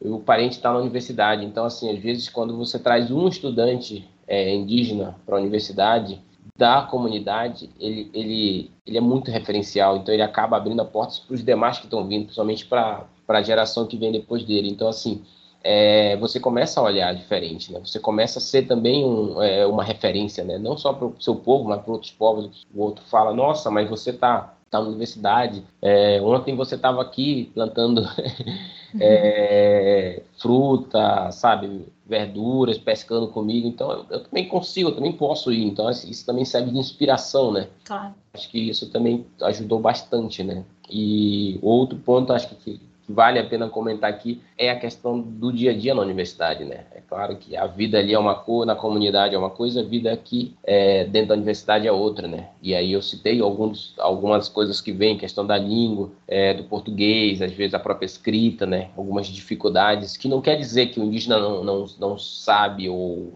ou não consegue, pelo contrário, né? Uhum. Ele vem de uma cultura diferente e aí a universidade precisa se construir, né? É, em conjunto com, com a comunidade universitária, inclusive com os povos indígenas, estruturas que consigam amparar de uma forma correta, de uma forma eficiente, é, os povos indígenas, né? Porque a gente tem, infelizmente, é, muitas instituições têm a mania de, de, lidar com o problema não resolvendo, buscando uma solução, mas fazendo a exclusão, né? E isso, infelizmente, ainda é comum. E a gente teve alguns casos em outras universidades e o vestibular indígena, apesar de ser um, uma política muito boa, ela ainda não é implantada em todas as universidades federais. Ela está implantada em algumas universidades federais e estaduais do Brasil, ainda muito pouco. Então, assim, então a gente tem esses percalços ainda. E o dia a dia na universidade é complicado, né? Porque você, hoje é o fiscal, é, já é, já tá mais habituado, já, tá, já sabe, muitas pessoas sabem que tem, os coleguinhas sabem que tem indígena, sabem que tem povos indígenas na universidade. Mas em outra uhum. universidade, que são muito recentes esse ingresso, entendeu? Então, como lidar com o dia a dia e, e, você chegar na sala de aula, falar que é indígena, todo mundo se assustar, alguns ficam um pouco com medo, outros ficam mais curiosos, outros vêm com aquele, aquele preconceito, aquele racismo enraizado, né? De, de achar que está fazendo uma piada, mas na verdade está sendo preconceituoso mesmo. Então tem tudo isso, né? E a questão de, do preparo, né? Porque é, um, dia desse eu estava até debatendo com uma outra liderança que como é, é, esse peso às vezes é jogado muito nas costas dos estudantes, dos, dos, estudantes indígenas, né? De ah, mas você tem que se enquadrar desse jeito na universidade, você tem que ser assim, assim, assim. Não, eu acho que não é esse é o caminho, né? Não é só indígena, mas é o professor, é o técnico, é o coleguinha do uhum. lado. Acho que todo, é, é, é todo um conjunto, né? E a estrutura é isso, né? Não é só um prédio, a estrutura é todo um conjunto, é uma sociedade. Então ali uma piadinha que você fala, é uma coisa que você diz, um sinal, um gesto, tudo isso de certa forma, às vezes vai afetando é, aquele estudante, aquela estudante indígena, né? Por quê? Porque, porque imagina só, você está longe de casa, está fora de família, casa, uhum. tendo bastante dificuldade às vezes, e, e às vezes ainda é, é ainda tem chacota, tem piadinha, tem isso, sabe? E isso não é só de, de, de, estudante, também tem vários outros é, atores aí, né? Então acho que é, precisa se trabalhar muito ainda. A UFSCar conseguiu avançar um pouco nisso, mas eu acho que a universidade ela, ela, ela precisa é, debater isso, que não, não é só é, trazer os indígenas, é também trabalhar para fazer uma boa recepção, né? E quando eu digo recepção, não é só recepcionar de, de fato, não, é fazer realmente uma estrutura que o indígena consiga se uhum. desenvolver com, com, com as suas é, limitações que chega, consiga desenvolver isso, consiga superar elas e consiga se formar, que consiga levar uhum. para sua comunidade ou que consiga trabalhar onde ele quiser também, porque eu escuto muito muitas vezes que o indígena assim, pergunta, ah, mas você vai voltar para sua comunidade? Talvez, talvez sim, talvez não. Eu acho que é, é o, a maioria hoje a gente tem os exemplos, as pessoas voltam os indígenas naturalmente, sabe? É, mas e também o que eu quero deixar claro é que isso não é um, não deve ser uma obrigação, entende? Não deve ser algo que é ah, você é indígena, você tem que voltar diretamente para a aldeia. Não, acho que tem muitos é, estudantes que continuam sendo indígena, que conseguem fazer a defesa do seu povo e conseguem lutar por ele, às vezes não estando diretamente na aldeia, às vezes estando diretamente fora dela. E hoje a gente tem vários exemplos, é, várias lideranças que hoje estão é, na zona urbana, mas estão lutando, estão brigando, estão no dia a dia. Então, acho que a gente tem que deixar algumas, alguns preconceitos para trás, né? Então acho que e a universidade ela, ela é uma ferramenta hoje importante, né? Porque hoje, hoje a gente até fala né, que a luta né, não é feita no, no, arco e flecha mais. Hoje a luta ela é feita no, no, papel e na caneta, né? Então é de extrema importância que os indígenas também saibam lidar com esse conhecimento mais ocidental que a gente fala, entendeu? Mas também que traga para a universidade, que a universidade seja mais aberta para ser um, uma mão de, de de via dupla, né? Ou seja, que a universidade também aproveite todo esse conhecimento, toda essa diversidade, toda essa cultura que os povos indígenas vêm trazendo, essa diversidade que tem. Então, acho que a universidade precisa é, explorar um pouco isso, de uma, explorar que fala de uma forma correta, né? Precisa é, é, ter muito a ganhar, né? Ambos os lados. Eu acho que não é só é, ensinar, mas também aprender, né? E eu acho que as pessoas que, que queiram, que querem realmente, é, é, que buscam isso, elas conseguem realmente, às vezes numa conversa com um colega, com uma colega, às vezes, sabe, numa palestra, num diálogo, então, e, e o, próprio, o próprio jeito mesmo de lidar, de, sabe, de perguntar, sabe, é, é, não é um trabalho só dos povos indígenas quebrar, é, sabe, esse preconceito de tirar esses estereótipos, é um trabalho em conjunto, né, é um trabalho da sociedade. Então, aí, é, e aí que entra a questão de não só jogar todo esse peso para as costas do, do, do, indígena, mas sim também se autorresponsabilizar, né? Hoje, hoje você age dessa maneira, mas tem poder de reflexão de dizer, não, não estou errado, não sei se eu estou certo, vou perguntar do indígena, vou buscar, eu vou ir atrás. Então, é, precisa ter essa proatividade também porque a gente só de fato vai conseguir mudar, não é só índio, povos indígenas, o indígena é, fazendo palestra, fazendo isso aquilo, não, acho que é, é uma atitude também que tem que vir partir de, do individual também, não só do coletivo. Maravilha, legal saber é, todos esses pontos de vista que você trouxe. É, realmente tem muita coisa, já melhorou bastante, né? Como vocês comentaram, mas ainda tem muito a ser feito e segue a luta, né? Com o tempo, quem sabe vai chegando mais próximo do ideal para que as coisas funcionem de uma maneira mais justa, né? Mais respeitosa é... também, né? Exatamente, mais respeitosa.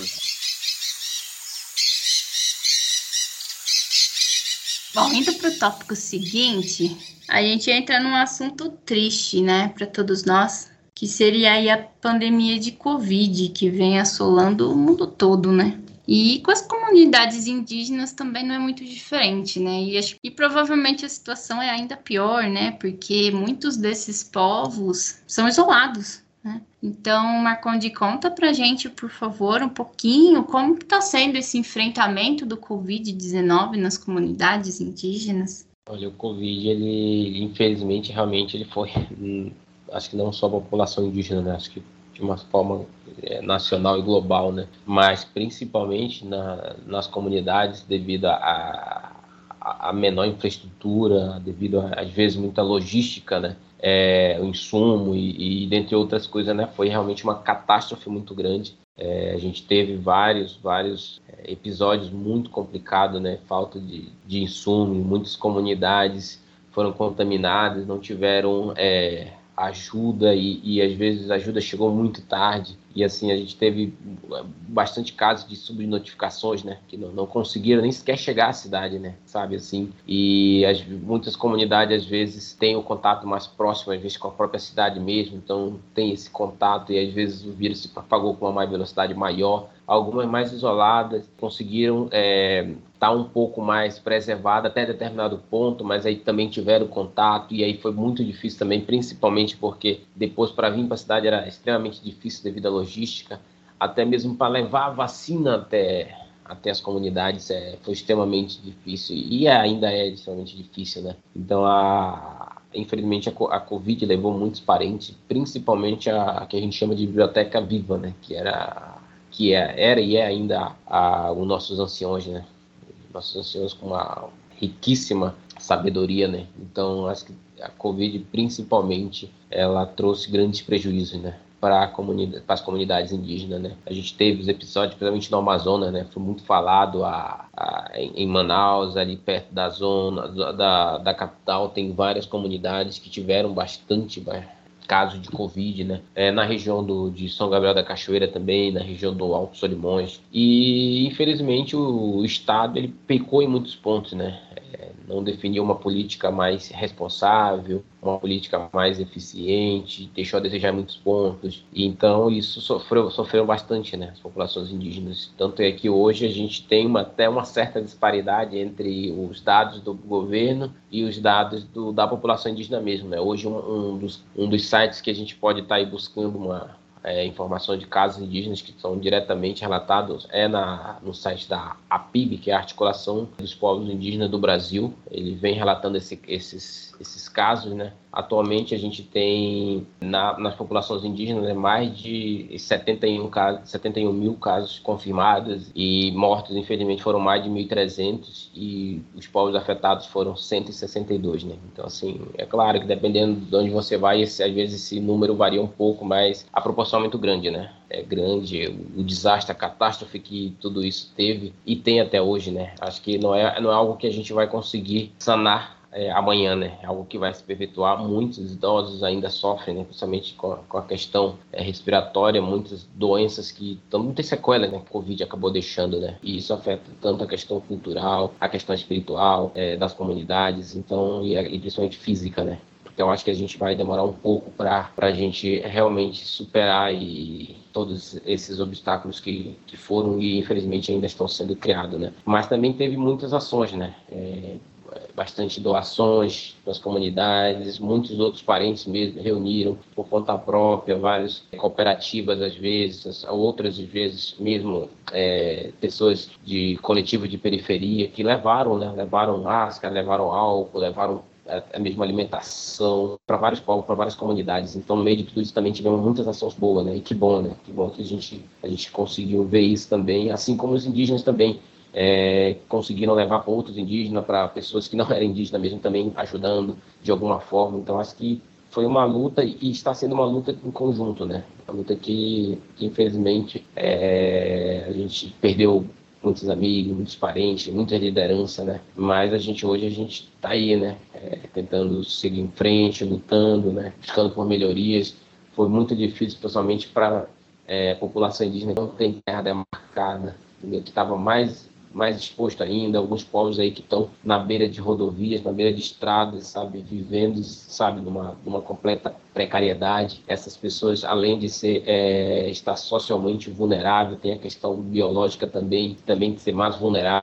Então tem todo um, é, vários pontos que levam, né, essa essa maior vulnerabilidade para as comunidades indígenas, para os povos indígenas, né? Então acho que são pontos que, que infelizmente é, é, o Brasil ainda não superou, né? E que a gente precisa. É, pois é, uma situação muito triste e que levou né, centenas de milhares de pessoas no Brasil, milhões de pessoas no mundo e também, óbvio que os povos indígenas não estariam fora dessa, né? E ainda com essa questão da negligência né, dos governos em relação à saúde do, dos povos, realmente é, é bastante triste, né?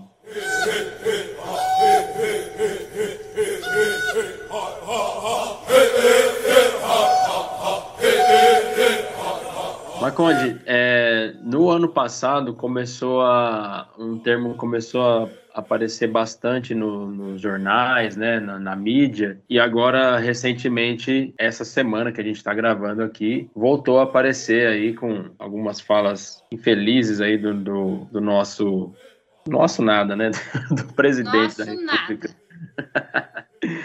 que é em relação ao marco temporal Mas muita gente não sabe nem do que se trata isso, não sabe o que significa esse termo. Então eu queria pedir para você é, falar um pouquinho assim, um resumo sobre o que, do que se trata o marco temporal e que pé que está atualmente. Olha, o é, é, esse ponto, eu acho que de, de, os outros são muito interessantes, mas principalmente esse ponto que ele se trata da demarcação do, das terras indígenas, né? Eu acho que, como eu, eu já citei anteriormente, a, ao território, né, a terra indígena, ela é fundamental, né, a população indígena. Acho que está ali no topo da lista como o essencial, né. Difícil, difícil mesmo imaginar um, um povo sem sua terra, que vai muito além do que um, uma terra que só planta, né, que você pesca e caça. Tem a questão espiritual, né, tem a questão da ancestralidade, que está ali, todos os seus ancestrais é, estão ali, a questão da, da vida, do, do, do, que faz sentido muitas das vezes, sabe, para aquele povo. Então é algo muito que perpassa a, a, a somente a questão física física, vai muito além, né? Por isso que é tão importante a questão é, da demarcação dos territórios indígenas. Por isso que é tão importante dizer assim, é, às vezes você olha, olha, mas o indígena não quer, é, o governo ofereceu, o Estado ofereceu aquele, aquela terra para ele e ele não quer sair da, daquela terra. Claro, porque há uma ligação que vai muito além é do que a gente pode ver, vai muito além do material, né? Então isso é as que a gente tem que levar em, em consideração, levar o ponto. E o marco temporal, né? Ele é uma na verdade, é uma das ações que alguns grupos da sociedade, né, principalmente com forte poder econômico e, e forte influência é, independente de governo, tanto no, no, Congresso Nacional quanto no Executivo, né, e, e dentre dessas de várias ações tem é, o chamado marco temporal, que é um processo de um, de um território é, em Santa Catarina, Choclen, né, é que na verdade mais que abrange praticamente, assim como outros processos que a gente já teve ali, né, algumas PECs, alguns, algumas, alguns MP também, em vários, em, ao longo do tempo, né? Ele é bem é, interessante e abrange toda a população indígena, por quê? Porque ele fala que o indígena só tem direito à terra se ele tivesse naquela terra é, na promulgação da, da última Constituição Federal de 1988. Isso é muito grave, né? É muito grave porque a gente teve ali duas décadas de ditadura, né? Então isso expulsou bastante é, indígena da sua terra, né? Bastante é, grilagem, bastante a pecuária, é, mesmo o, o agronegócio, eles expulsaram muitas das vezes, né, na má fé mesmo, muitos povos da sua terra. Então, obviamente que quando teve essa promulgação, muitos povos estavam fora da sua terra, não conseguiam, não, não, não, não conseguiam estar nela, né, por diversos motivos, principalmente por conflito, pela por morte, pelo grande conflito que existe no campo, né, com os povos indígenas, pela ganância muitas vezes do homem, né, pelo, pela riqueza que tem naquela terra, que é olhada de uma forma exploratória, mas pelo indígena é uma forma de sobrevivência, de subsistência, né, e, e questão também que perpassa isso, a questão mais é, espiritual, né? Então, esse ponto aí traz isso, né? Então, e, e, os indígenas são totalmente contra isso, né? Por quê? Porque, obviamente, que a maioria dos povos estão fora da terra. Então, e, e, essa, se caso isso seja aprovado de fato, se caso isso passe tanto pelo Congresso ou pelo Supremo Tribunal Federal, que é o que está agora é, julgando, né? E no momento está foi paralisado, teve um pedido de vista, mas assim a gente não sabe quando que vai retornar novamente e esse esse ponto, né, a, a pauta do Congresso ou do, do ou mesmo do Supremo Tribunal Federal é uma questão que envolve muita política, mas também muito dinheiro, né? É, principalmente porque beneficia, né, bastante é, alguns alguns fazendeiros, algum, algumas pessoas que são responsáveis, vamos dizer assim, pelo setor mineral. Então, assim, isso acaba tendo um envolvimento gigante, né? É, multinacionais e aí essa influência ela acaba sendo bastante é, muitas vezes negativa para a população indígena, né? Porque a população indígena hoje tem, por exemplo, uma deputada indígena no Congresso, né? Enquanto a, muitos desses esses grupos que têm esse interesse, né, têm uma influência muito maior. Temos, exemplo, a bancada da bala, a bancada do boi, né, por exemplo. Então, é, é, são pontos que a gente acaba, de uma certa forma, indo à luta, brigando para que isso não seja aprovado, para que isso não leve adiante, para que isso não seja se concretizado, né? Porque seria um completo desastre, além de dificultar mais ainda a demarcação do território indígena, que já está extremamente difícil, que praticamente não houve nenhuma demarcação nos últimos anos. Muitos povos acabaram, pelo contrário, acabaram, acabaram sendo expulsos, outros tiveram, estão ali num processo de demarcação ainda inicial. Então, assim, esse marco temporal, se caso ele realmente passe, é, seja aprovado e tudo, ele vai dificultar ainda mais. Basicamente, ele acaba com a demarcação de território de território indígena, né? E algo que, e, que deveria ter sido feito há muito tempo, logo depois, nos primeiros anos depois da Constituição Federal, né? E que não foi, né? E, e, gerou e gera até hoje, né? Essa complexidade que entra governo e passa governo e não conseguiu até hoje dar uma solução para isso, né? E, isso é, é, é, muito maléfico, né? Principalmente porque às vezes uma decisão pode esperar, né? Mas a, a fome, a, a cultura, o povo não, né? Então é muito difícil você encontrar vários povos que ainda não têm as suas terras demarcadas, que estão em processo. O aumento, né, dependendo do ano, nos últimos anos, o aumento do conflito de morte de lideranças indígenas aumentou bastante em relação aos outros anos. A gente tem cada vez mais confronto no campo, nas terras indígenas, terra de fronteira. Tem a questão do agro também, que, dependendo é, da região do, do da região que está localizado tá na fronteira do agro e ele está avançando cada vez mais. Tem a questão da mineração, que é muito forte. Para você ter uma ideia, é, na terra Yanomami, por exemplo, lá em, em Roraima, a gente tem, por exemplo, mais chega a ter mais de 20 mil garimpeiros ilegais despejando ali de uma forma totalmente é, errada, né? É, metais pesados, mercúrio é, nas águas, contaminando a água, contaminando o solo, é, levando completamente desastre, né? Ambiental e principalmente para populações indígenas. Né? E é, inclusive tem alguns estudos que, que falam né, que vários, várias mães indígenas tiveram estão tendo filhos com deficiência, principalmente devido aos metais pesados que são jogados na água, no solo e que os animais acabam ingerindo e depois os indígenas eles ingerem esses animais e, e principalmente é, mulheres grávidas acabam sendo afetados é, de alguma maneira. Então é, é um, é um assunto bastante é, grave, bastante triste e que assim é, é uma luta que a gente fala que não tem como deixar para trás. É uma luta que a gente leva a várias votações que já teve ali em Brasília. A gente teve por lá, teve se manifestando, teve dias em Brasília. É, é difícil, não é fácil sair da comunidade, vir do norte, nordeste, sul, centro-oeste, ir para Brasília, ficar lá, lutar, às vezes, às vezes nem sempre, na maioria das vezes não é recebido bem, é mais recebido na base da, da bala mesmo, da, da polícia ali, bala de borracha, é, do cacete que a gente fala mesmo, então assim, é uma situação muito difícil, mas assim, a gente esquece, por outro lado, primeiro que isso não vai beneficiar a sociedade brasileira em si, né? Se beneficiar alguns grupos, né? Com grande interesse econômico. E a gente olha para trás, a gente tem outros estudos falando que as terras indígenas são uma das que mais preservam, né? É, o seu território. Elas chegam a preservar 98% né, do seu território. Alguns estudos trazem essa, esse, esse esses dados. E, e, o quanto isso é importante, um exemplo grande é própria, as próprias terras indígenas, por exemplo, na Amazônia, que hoje ajudam ainda a manter a estabilidade ali é, climática, tanto local né, quanto é, é, perpassando o nível local. Quanto isso ajuda, principalmente nos rios voadores, a trazer é, chuvas, a trazer vários outros pontos, né, nutrientes para também para o centro-oeste, um pouco do, do sul, para várias plantações, né? E o quanto esses rios voadores são essenciais para que aqui no, no sudeste, no centro-oeste, não se torne um deserto, né? Então, quanto isso contribui para a sociedade brasileira, porque a, partir do momento que tem é, um equilíbrio climático, que você consegue ter uma boa safra do trigo, do milho ou de, de outros produtos, você consegue, por exemplo, comprar um pão ali é, amanhã de um, de um preço que é razoavelmente aceitável, vamos dizer assim. Então, todo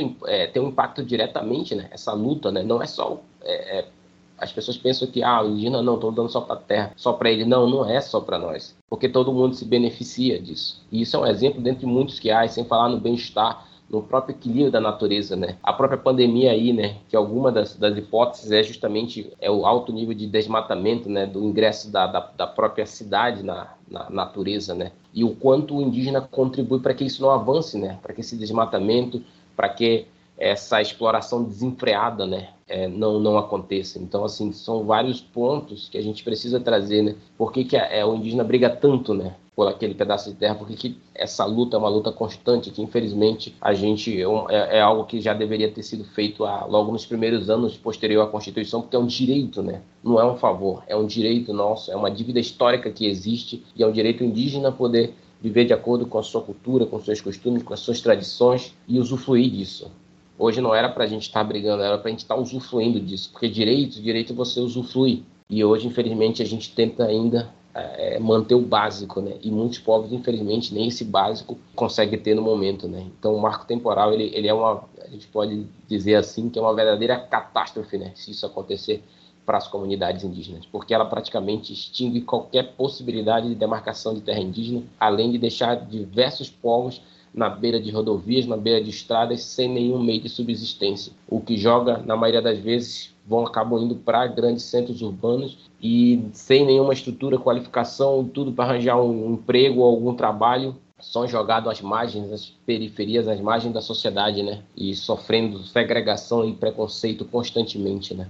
Então, acho que é, além de se tornar um problema ambiental, é um problema social e um problema humanitário mesmo. É, pois é, é, por tudo isso que você falou, que é muito importante que a gente jogue luz sobre esse assunto, que a gente traga visibilidade para esse assunto, né? E que tenha, né, uma, um, um apelo, uma, uma pressão popular em cima disso, né? Não só diversos povos indígenas unidos aí se manifestando, mas também povos não indígenas, né? Que isso daí, como você falou, vai trazer benefício só para uma meia dúzia de poderosos ali e para o resto da, do país é, é só malefício, só prejuízo para o meio ambiente e, consequentemente, para a qualidade de vida, né? Do, não só dos indígenas, da população, né? em é. todo mundo. Pois Exatamente. é, eu achei assim super interessante e muito importante o que o Marconde levantou, porque ele levantou pontos de diversas áreas que vão afetar todo mundo, não só os indígenas, né? E eu estava lendo esses, esses dias sobre essa questão do marco temporal e eu até separei um pedacinho aqui, ó, que estava mencionando, eu vou ler aqui. Olha só, Diversos especialistas afirmam que o marco temporal é inconstitucional. Primeira coisa, gente, o que, que, é isso, né? Vai contra o artigo 231 da Constituição Federal, que estabelece os direitos originários dos povos indígenas. É, isso significa que os direitos dos povos indígenas são anteriores à própria formação do Brasil e não são pautados por nenhuma referência temporal específica. Ponto. Marco temporal, não, gente. Isso é um absurdo. Não tem cabimento esse tipo de coisa. É uma coisa, como falei aqui, inconstitucional. E isso é jogado, infelizmente, muitas das vezes é jogada para a sociedade como os, os vilões que são os povos são, sim. que atrapalham o desenvolvimento da, da, do Brasil, que não consegue fazer isso, aquilo. Você Mas tem razão. vê hoje, né? A gente vê hoje a quantidade de agrotóxicos, por exemplo, que a gente tem no nosso alimento, na alimentação do dia a dia, o desequilíbrio climático, tantas inundações, tantas é, estiagens que a gente encontra tá cada uhum. vez mais frequente. Então, assim, a gente precisa olhar, e não só os povos indígenas, a sociedade como um todo, que a defesa daquele território, ela não, ela não é, é o benefício daquilo não é só para os indígenas Uhum. O benefício dela, como eu falei, perpassa qualquer, praticamente qualquer fronteira, né? E aí, e aí todos são beneficiados, né? E, e, a destruição daquilo não só vai agravar a questão climática, como questões sociais mesmo, né? Questões econômicas principalmente, né? Então acho que é, é, um, é um ponto que a gente precisa, é uma luta que não é só dos povos indígenas, Com é certeza. uma luta que é, é de todo mundo, né? E, e se isso acontecer, é, realmente é uma catástrofe, além de ser inconstitucional, é uma verdadeira catástrofe tanto para os indígenas como também para a Global, né? sociedade brasileira. Pois é, complicadíssimo. Ainda provavelmente teremos mais capítulos dessa novela aí ao longo do tempo, né? Mas, como eu Nossa. falei, vamos continuar pressionando da maneira que a gente puder aqui para que a- essa catástrofe não aconteça, né?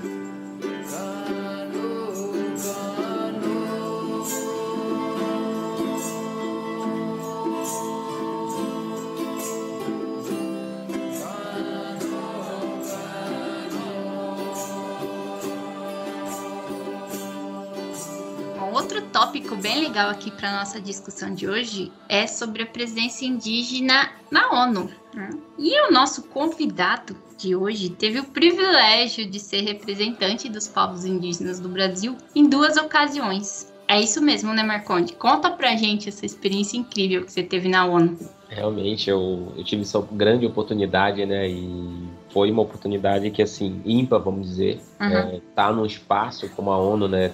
Tá representando os povos indígenas do Brasil, a universidade também, estive representando a universidade, então, e assim, é, é algo que às vezes a gente olha E a gente vê que realmente toda a nossa luta, a nossa trajetória é toda uma construção, né? E tem coisas que não acontecem por acaso, né? A maioria delas não. Claro, isso foi uma luta que eu, eu sempre falo, que não é algo sozinho, não foi algo meu, foi algo construído, né? E não foi ontem que começou. Toda uma construção. Eu devo muito a isso, aos meus ancestrais, a outras pessoas que lutaram por uma, um país mais democrático, por nossos direitos, pelos nossos ancestrais que lutaram por nossos territórios, por nossos que manteram nossos costumes, nossas tradições. Então, é todo um conjunto, né? Todas as pessoas que trabalharam ali comigo também na UFSCar, professores, às vezes técnicos, é, meu, amigos indígenas e não indígenas. Então, tudo isso é uma construção, né?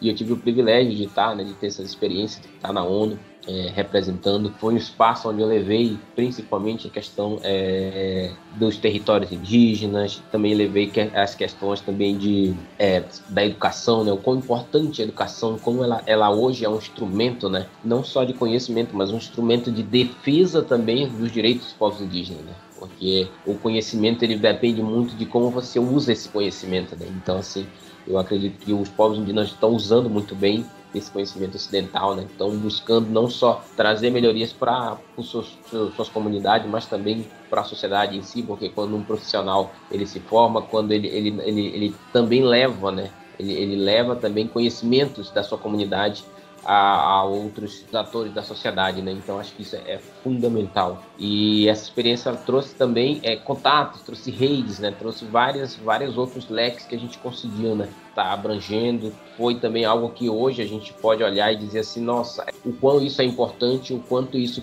precisa continuar. E hoje a gente tem outros, outros casos também de outros estudantes, inclusive constantemente hoje a gente vê outros jovens é, outras pessoas na ONU, assim, com, ma com maior frequência. Então, assim, é muito gratificante, né? Que a gente vai fazendo parte dessa construção e dando continuidade a isso, né? É, às vezes indiretamente, às vezes por outras pessoas. Então, é uma porta que vai que a gente vai, se, vai abrindo, né? E, e que mais gente vão passando e que bom que isso vai acontecendo. Então, foi uma baita experiência. Eu sempre falo que aprendi muito, mas também levei muito, muito conhecimento. Também tive contatos com vários outros povos, né? Povos da Nova Zelândia, é, é, Canadá, então de outros lugares, né? Que é totalmente diferente a nossa cultura brasileira, vamos dizer assim, é, do, do meu povo e, e, e, é muito bom, né? Você aprende, você abre mais a mente, você ganha maior consistência na sua, na sua base de, de, de, de aprendizagem, né? E além de, claro, é lógico, né? De estar tá ali, né? De estar tá levando, de estar tá representando,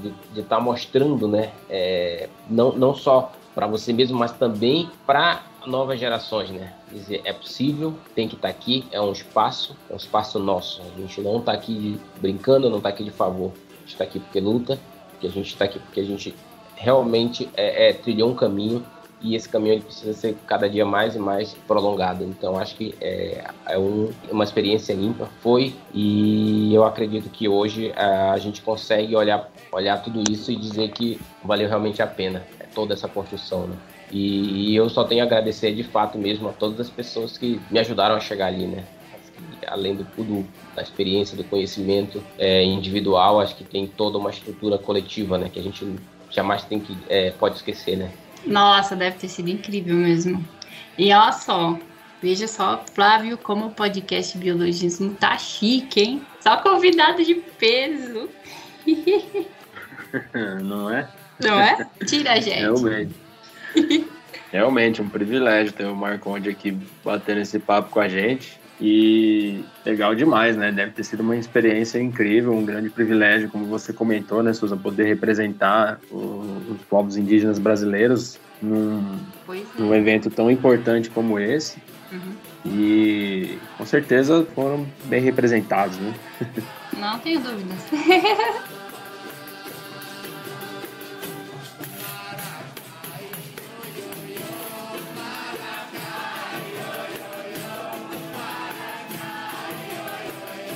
Bom, estamos chegando já no finalzinho dessa conversa fantástica aqui com o Marconde. E... Mas ainda antes da gente partir para para as indicações culturais, eu quero puxar mais pontos polêmicos aqui, né? Porque sempre tem, né? Uma das coisas que o pessoal anti-ambiental, né, que não, não apoia muito essas causas, usam como argumento é que é muita terra para pouco indígena, né? Não, não precisa de tanto espaço, de acordo com eles. E a outra questão que também está aqui, o Marconde já falou um pouquinho, é que fala sobre que, que, eles dizem que os indígenas desmatam suas terras mais do que o homem branco, mas Marconde já trouxe um dado aqui pra gente que desmente isso, né? Mas queria saber aí, Marconde, o que, que você tem para falar sobre esses pontos? Muita terra para pouco indígena e indígena desmata suas terras mais que o homem branco. O que, que tem de verdade nisso? Nada, né?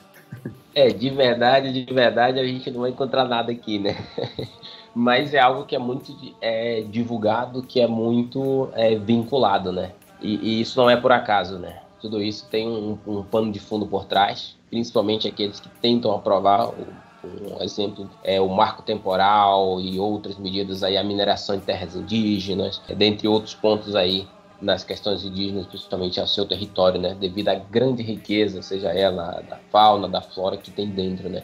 Então, assim, há um interesse muito grande, né? E quando você fala é muita terra para pouco indígena, por que, que isso é verdade? Primeiro que, assim, se você for, com, for fazer um levantamento, e isso foi feito já, alguns, e que fala que, na verdade, você vai pegar uma quantidade de terra, sim, para as populações indígenas, mas você pega, por exemplo, a região sul, pouquíssimas demarcações, é, te, saindo, saindo um pouco da Amazônia, a Amazônia tem concentra praticamente mais de 70% das demarcações, saindo de lá o restante do Brasil tem quantidade de demarcação de terra muito pouco, às vezes quase zero, vamos dizer assim. E isso, é, na prática, você vai ver, se você, algum dos levantamentos trazem, quem são os donos da terra de fato, né? Você vai pegar aí meia dúzia de grandes é, empresários, de grandes conglomerados, né? E aí você vê que, na verdade, é o contrário, né? Ali que existe muita terra para pouca gente. Né? E a gente vê a, a, na prática como é isso, né? Grandes, grandes empresários são donos de extensas fazendas, né? E, e trabalha justamente de uma forma exploratória, né? De uma forma totalmente é, que não condiz com a realidade da, da cultura indígena, né? O, o, indígena ele precisa daquele espaço, principalmente porque, porque ele tem um modo de vida, né? Ele, ele tem e eu ouvi alguns pontos às vezes pessoas falando, ah, mas porque o indígena tem uma terra grande, por que ele não planta isso, não planta aquilo, né? Planta soja. É porque a soja você vai plantar uma, duas ou três vezes, logo depois você não vai ter mais nada. E os animais, e a flora e a fauna, o que que acontece? Sem falar que você, para manter aquilo lá, você vai ter que praticamente artificializar, né? Jogar uma quantidade de agrotóxico, de, de veneno, tudo dentro. Além de você é, é tirar, é, desrespeitar a mãe natureza, né? É, você praticamente tá, vai, vai se envenenar né? e, e extingue qualquer possibilidade de ter é, as futuras gerações né? vão viver de quê? Como? Então, assim, é esse olhar que às vezes é muito é difícil de entender para quem olha de fora. Falar, não, mas você tem uma terra ali, tem uma terra que eu consigo é, tirar dali o que eu preciso, o essencial, que os meus filhos, os meus netos também vão conseguir pescar naquele rio, vão conseguir plantar naquela terra. É um, a gente fala tanto em autossustentabilidade, mas são práticas que os indígenas já trabalham há séculos, há milênios praticamente. Então, assim, não é algo para nós novidade. Então, a gente tem a cultura dos roçados, por exemplo, tem a questão da pesca, que é a pesca não predatória, é aquela pesca que você vai lá, tira o que você precisa para sua família, para você, que você cuida, que você não contamina. Então, assim, tem todo, tem todo, tem todos essas, esses pontos que precisam levar em consideração, né? E aí você vai ver, levantamentos trazem que é isso, né? Que a maioria da terra do Brasil praticamente estão concentrada em mão de poucas pessoas e algumas delas, algumas delas nem sequer no Brasil vivem. Então, assim, é algo que a gente precisa rever, né? De fato, porque o que é divulgado, o que é lançado na mídia é, essa, é justamente essa frase: muita terra para pouco indígena, né? Mas na verdade a terra não está se você anda, às vezes, aí, dependendo de um estado para o outro, para Mato Grosso, para Santa Catarina, às vezes, muitas das vezes você encontra quilômetros e quilômetros de fazendas, do agro, da pecuária e tudo. E assim, você vai investigar, são meia dúzia de pessoas que são donos de tudo aquilo. Então, assim, é preciso aprender a lidar muito com certas coisas que chegam né, ao ouvido. Porque dependendo do lado que você olha, realmente é um lado que você fala, opa, isso aí que tá certo, mas não, tá totalmente equivocado, né? Então é, é algo que a gente precisa trabalhar muito, né? Principalmente com essa divulgação de, dos famosos fake news, né? É, outro ponto também que a gente traz é, é o desmatamento, né? Recentemente, nós, povos indígenas, fomos até acusados de a gente tacar queimada, né? Fazer queimadas aí, principalmente no centro-oeste, né? Que é, to é outra grande é. mentira na sociedade, né? Que trouxeram isso logo quem? Os povos indígenas, né? A gente que tá ali de sol a sol em Brasília, é muita liderança que derramaram sangue, que morreram lutando para a proteção justamente da, da, natureza, da fauna, da flora, daquele pedaço de terra, para que ele esteja minimamente viável para a sua utilização, para o seu uso, para o seu respeito, para a sua cultura, e a gente ser acusado disso, né? Totalmente errado, na verdade, os povos indígenas não, eles não desmatam, na verdade eles preservam, e isso não, não, é, não é eu, Marconde, que está dizendo, são próprias pesquisas, pesquisas sérias que trazem a grande contribuição, e você pode ir também grandes territórios ali é, em, vários, em vários territórios indígenas do Brasil. Você vai ver o quanto isso é preservado, o quanto isso ajuda, como eu falei antes, no equilíbrio climático, no, no bem-estar das pessoas, é, na ajuda na, na, agricultura, na pesca, na, na caça também. Então, assim, tudo isso não é levado às vezes muito em consideração e justamente somos acusados daquilo que a gente menos faz, né? Que é desmatar. A gente passou a vida, séculos protegendo, tentando barrar o desmatamento e no final a gente ainda é acusado de desmatar a terra, né? Então, assim, é aquela história, tem que rir para não chorar, né? Porque é brincadeira. É exatamente isso, revoltante. E achei legal que você trouxe alguns pontos aí bem interessantes quanto a essa questão do muita terra para pouco indígena. E de fato é, é a, a, virada de jogo que você deu aí foi perfeita, porque é bem isso mesmo, né? Acabou é... a conversa, né, Flávio? É, pô, porque ah, muita terra para pouco indígena. Pô, e o tanto de terra que tem fazendas aí que, que ninguém usa, né? Uhum. Um monte de espaço aí que só tem capim e tal, para botar um, um, tanto de gado lá. É bem isso mesmo, acho que. E realmente. E, e, outro ponto, né, que é interessante é que, assim, boa parte dessas, muitas dessas produções, elas não ficam no Brasil, né? São, são feito para exportação, né? Temos aí um próprio exemplo da, da carne bovina, né? Exato. E as melhores carnes são mandadas para fora do Brasil, soja, dentre uhum. outros, né? Então, assim, a gente vê o quanto isso é uma inverdade, né? Além de a gente não ficar com filé mignon, a gente ainda tem que pagar caro pelo que fica, né?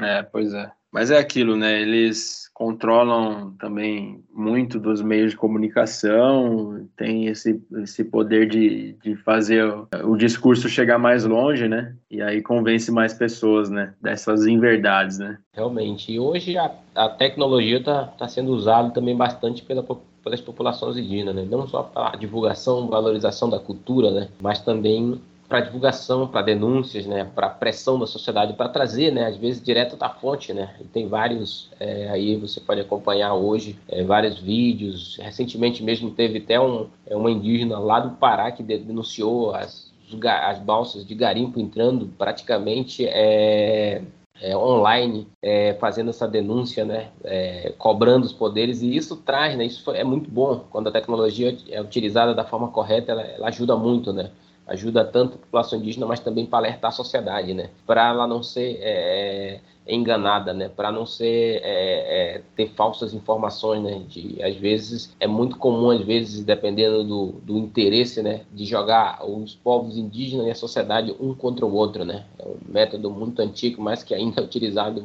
muito nas sociedades e, e, a gente não, a sociedade brasileira muitas das vezes não foge dessa regra, né? Infelizmente. É exatamente isso. E de fato é importante, né? Trazer sempre dar mais visibilidade para a pauta, né?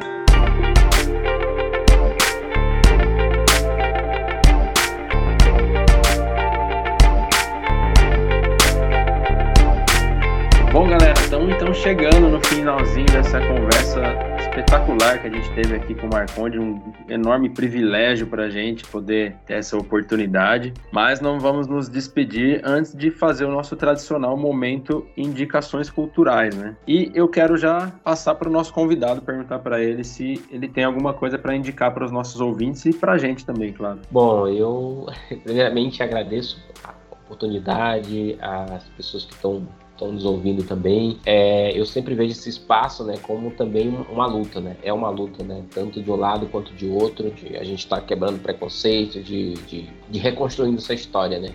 história, infelizmente, às vezes muito sofrida. A gente trouxe vários pontos aqui. É claro que a gente fez um resumão aqui de muitas coisas. A gente poderia ficar aqui horas falando de vários assuntos mas a gente acho que conseguiu de alguma forma trazer pontos bastante relevantes no, no cotidiano indígena. E eu indico assim, pessoas que queiram é, se aprofundar, saber mais, eu acho que é válido buscar. Hoje a gente tem vários sites, tem várias pessoas aí, tem várias lideranças, tem, por exemplo, é, o site da, da APIB, que é a Articulação dos Povos Indígenas, tem Instagram, tem Facebook, tem a página, diretamente estão postando é, várias informações, vários textos, às vezes de publicações de livro, poesia, tem várias outras lideranças e dentro desses, desses sites também tem eles trazem várias lideranças indígenas, vários é, escritores de diversas regiões do Brasil, de diversos povos. Então vale a pena estar consultando. Tem a COIAB, que é a Coordenação das Organizações Indígenas é, da Amazônia Brasileira também. É um site aí que tem Facebook, tem Instagram, que pode estar seguindo, que pode estar consultando. Eu acho que ali tem um mix de informação é, muito boa, muito bem compilada, é, traz informações verídicas. Então, assim, acho que são, tem a, a FOINE também, que é, é, é a Federação é, do Alto Rio Negro também. Então, assim, tem vários outros sites indígenas ali que a gente consegue estar tá se aprofundando mais, né? E sempre que tiver oportunidade, que eu falo, é, se tiver um indígena próximo, conversa, busca saber, é, busca quebrar um pouco, às vezes, desses pré que a gente tem, desses preconceitos que a gente traz, né? infelizmente, que a gente é ensinado ao longo do, das décadas, ao longo dos anos. Então, acho que isso é bastante relevante. Tem muitos livros, tem o Davi Copenau, que traz o livro ali, a, que é um xamã né, é uma liderança indígena muito é, respeitada, que fez o livro ali A Queda do Céu, né, que traz um pouco da cultura do seu povo, que traz um pouco do xamanismo, do, sobre é, é, alertando a sociedade também, sobre, principalmente sobre a Amazônia, tra, trazem vários, vários pontos também que vale a pena muito ler. Tem também outros livros do Ailton Krenak, tem também é, pessoas que vale a pena seguir também bastante, a Sônia Guajajara, por exemplo, é, grande liderança indígena também, que está ali, pô, lutando diariamente, uma grande líder, mulher indígena. Temos a Célia Chacriabá também, temos a nossa deputada federal, Joane Wapichana também, que posta bastante coisas, que trazem bastante material. Então, assim, são vários atores indígenas ali que a gente tem na luta. Tem também a é, site também, tem a, a a, a, que chama Mídia Índia também, que é, é, um lugar muito bom também de buscar informações, de estar tá aprendendo, e dentre outras lideranças. Eu acho que é, é, um pouco disso que eu trago, e assim,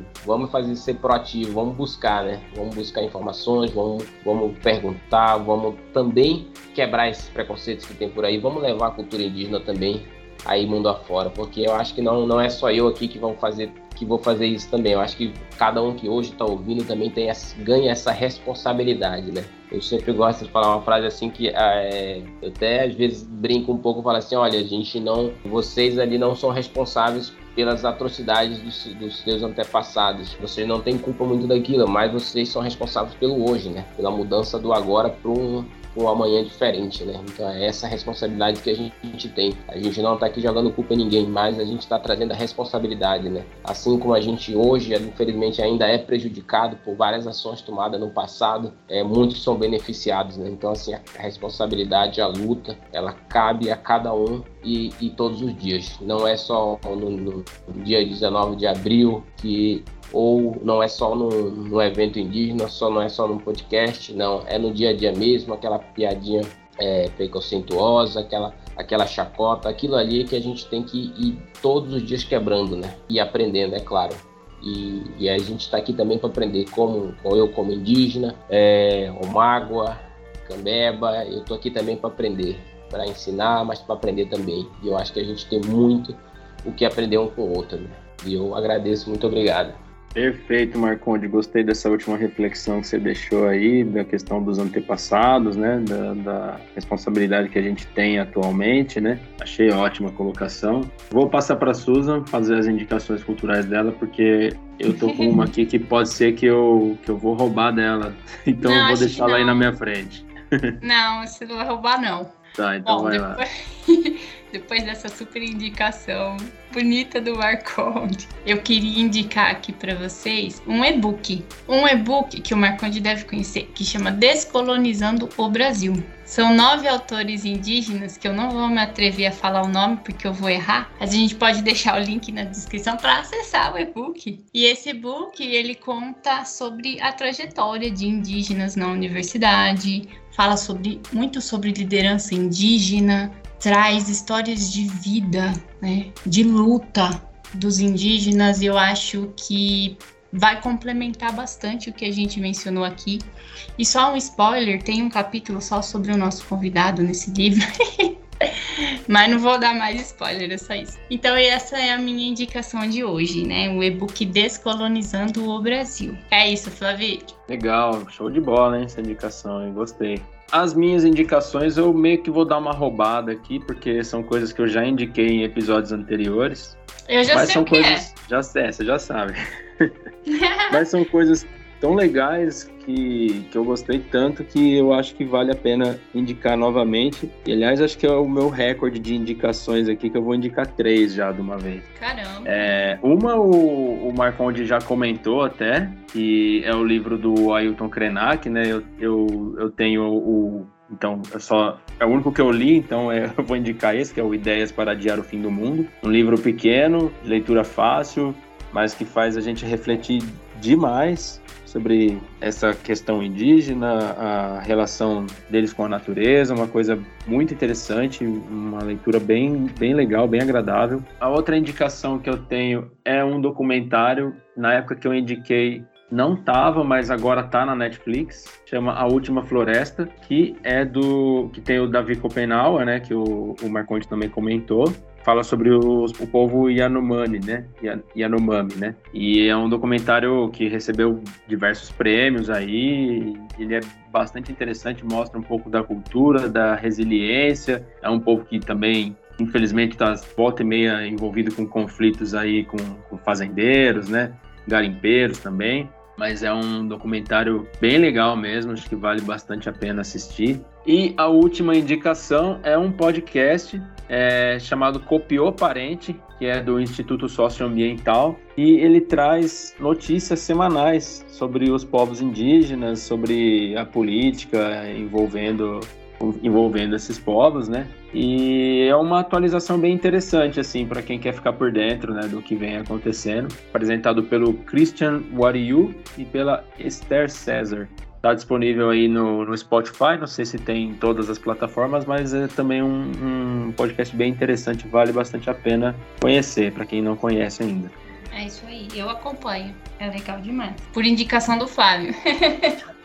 Pois é. Bom, é isso, né? Chegamos então ao fim desse episódio espetacular. Gostei demais da conversa. A gente estava numa grande expectativa para bater esse papo aí. Finalmente conseguimos é, realizar. É. E, claro, né, não poderia finalizar sem antes deixar aqui o nosso muitíssimo obrigado ao Marconde, dizer que foi um grande prazer e um privilégio para a gente poder bater esse papo, trocar essa ideia e aprender tanto quanto a gente aprendeu hoje, né? Obrigadão, Marconde. O a Biologismo está sempre de portas abertas para você e a palavra é sua.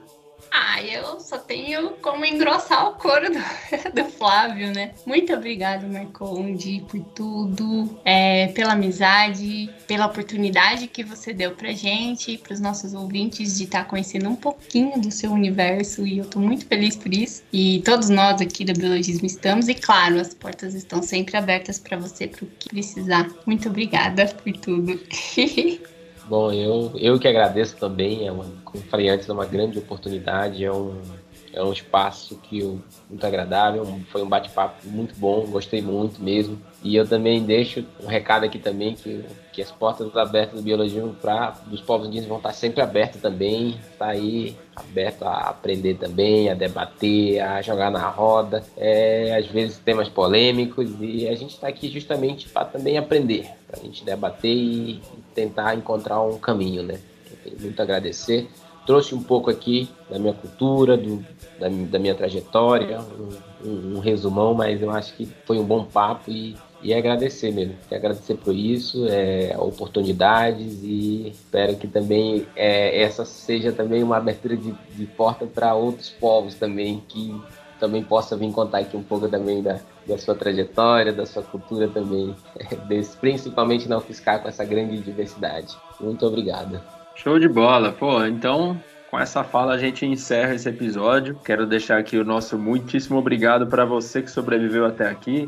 Relembrar que novos episódios do podcast Biologismo saem às 10 horas da manhã, cada duas quartas-feiras. Estamos nas principais plataformas de streaming a gente pede para você que está ouvindo avaliar o nosso podcast é, na, na, plataforma onde você ouve, compartilhar com os amigos, comentar com a gente aí o que, que você está achando. E é isso, galera. Muito obrigado. Até daqui a duas quartas-feiras. Um grande abraço. Tchau, tchau. Tchau, tchau. Beijo. O podcast Biologismo é apresentado por Flávio Diniz. Esse episódio teve os comentários de Susan Cunha, roteiro elaborado por Flávio Diniz, Susan Cunha e colaboração do nosso convidado Marconde Maurício de Souza, edição e arte por Flávio Diniz. Nessa edição, utilizamos músicas e cantos de Márcia Cambeba, Uena Ticuna e das etnias Pataxó, Chavantes, Caiapó e Aldeias Guarani.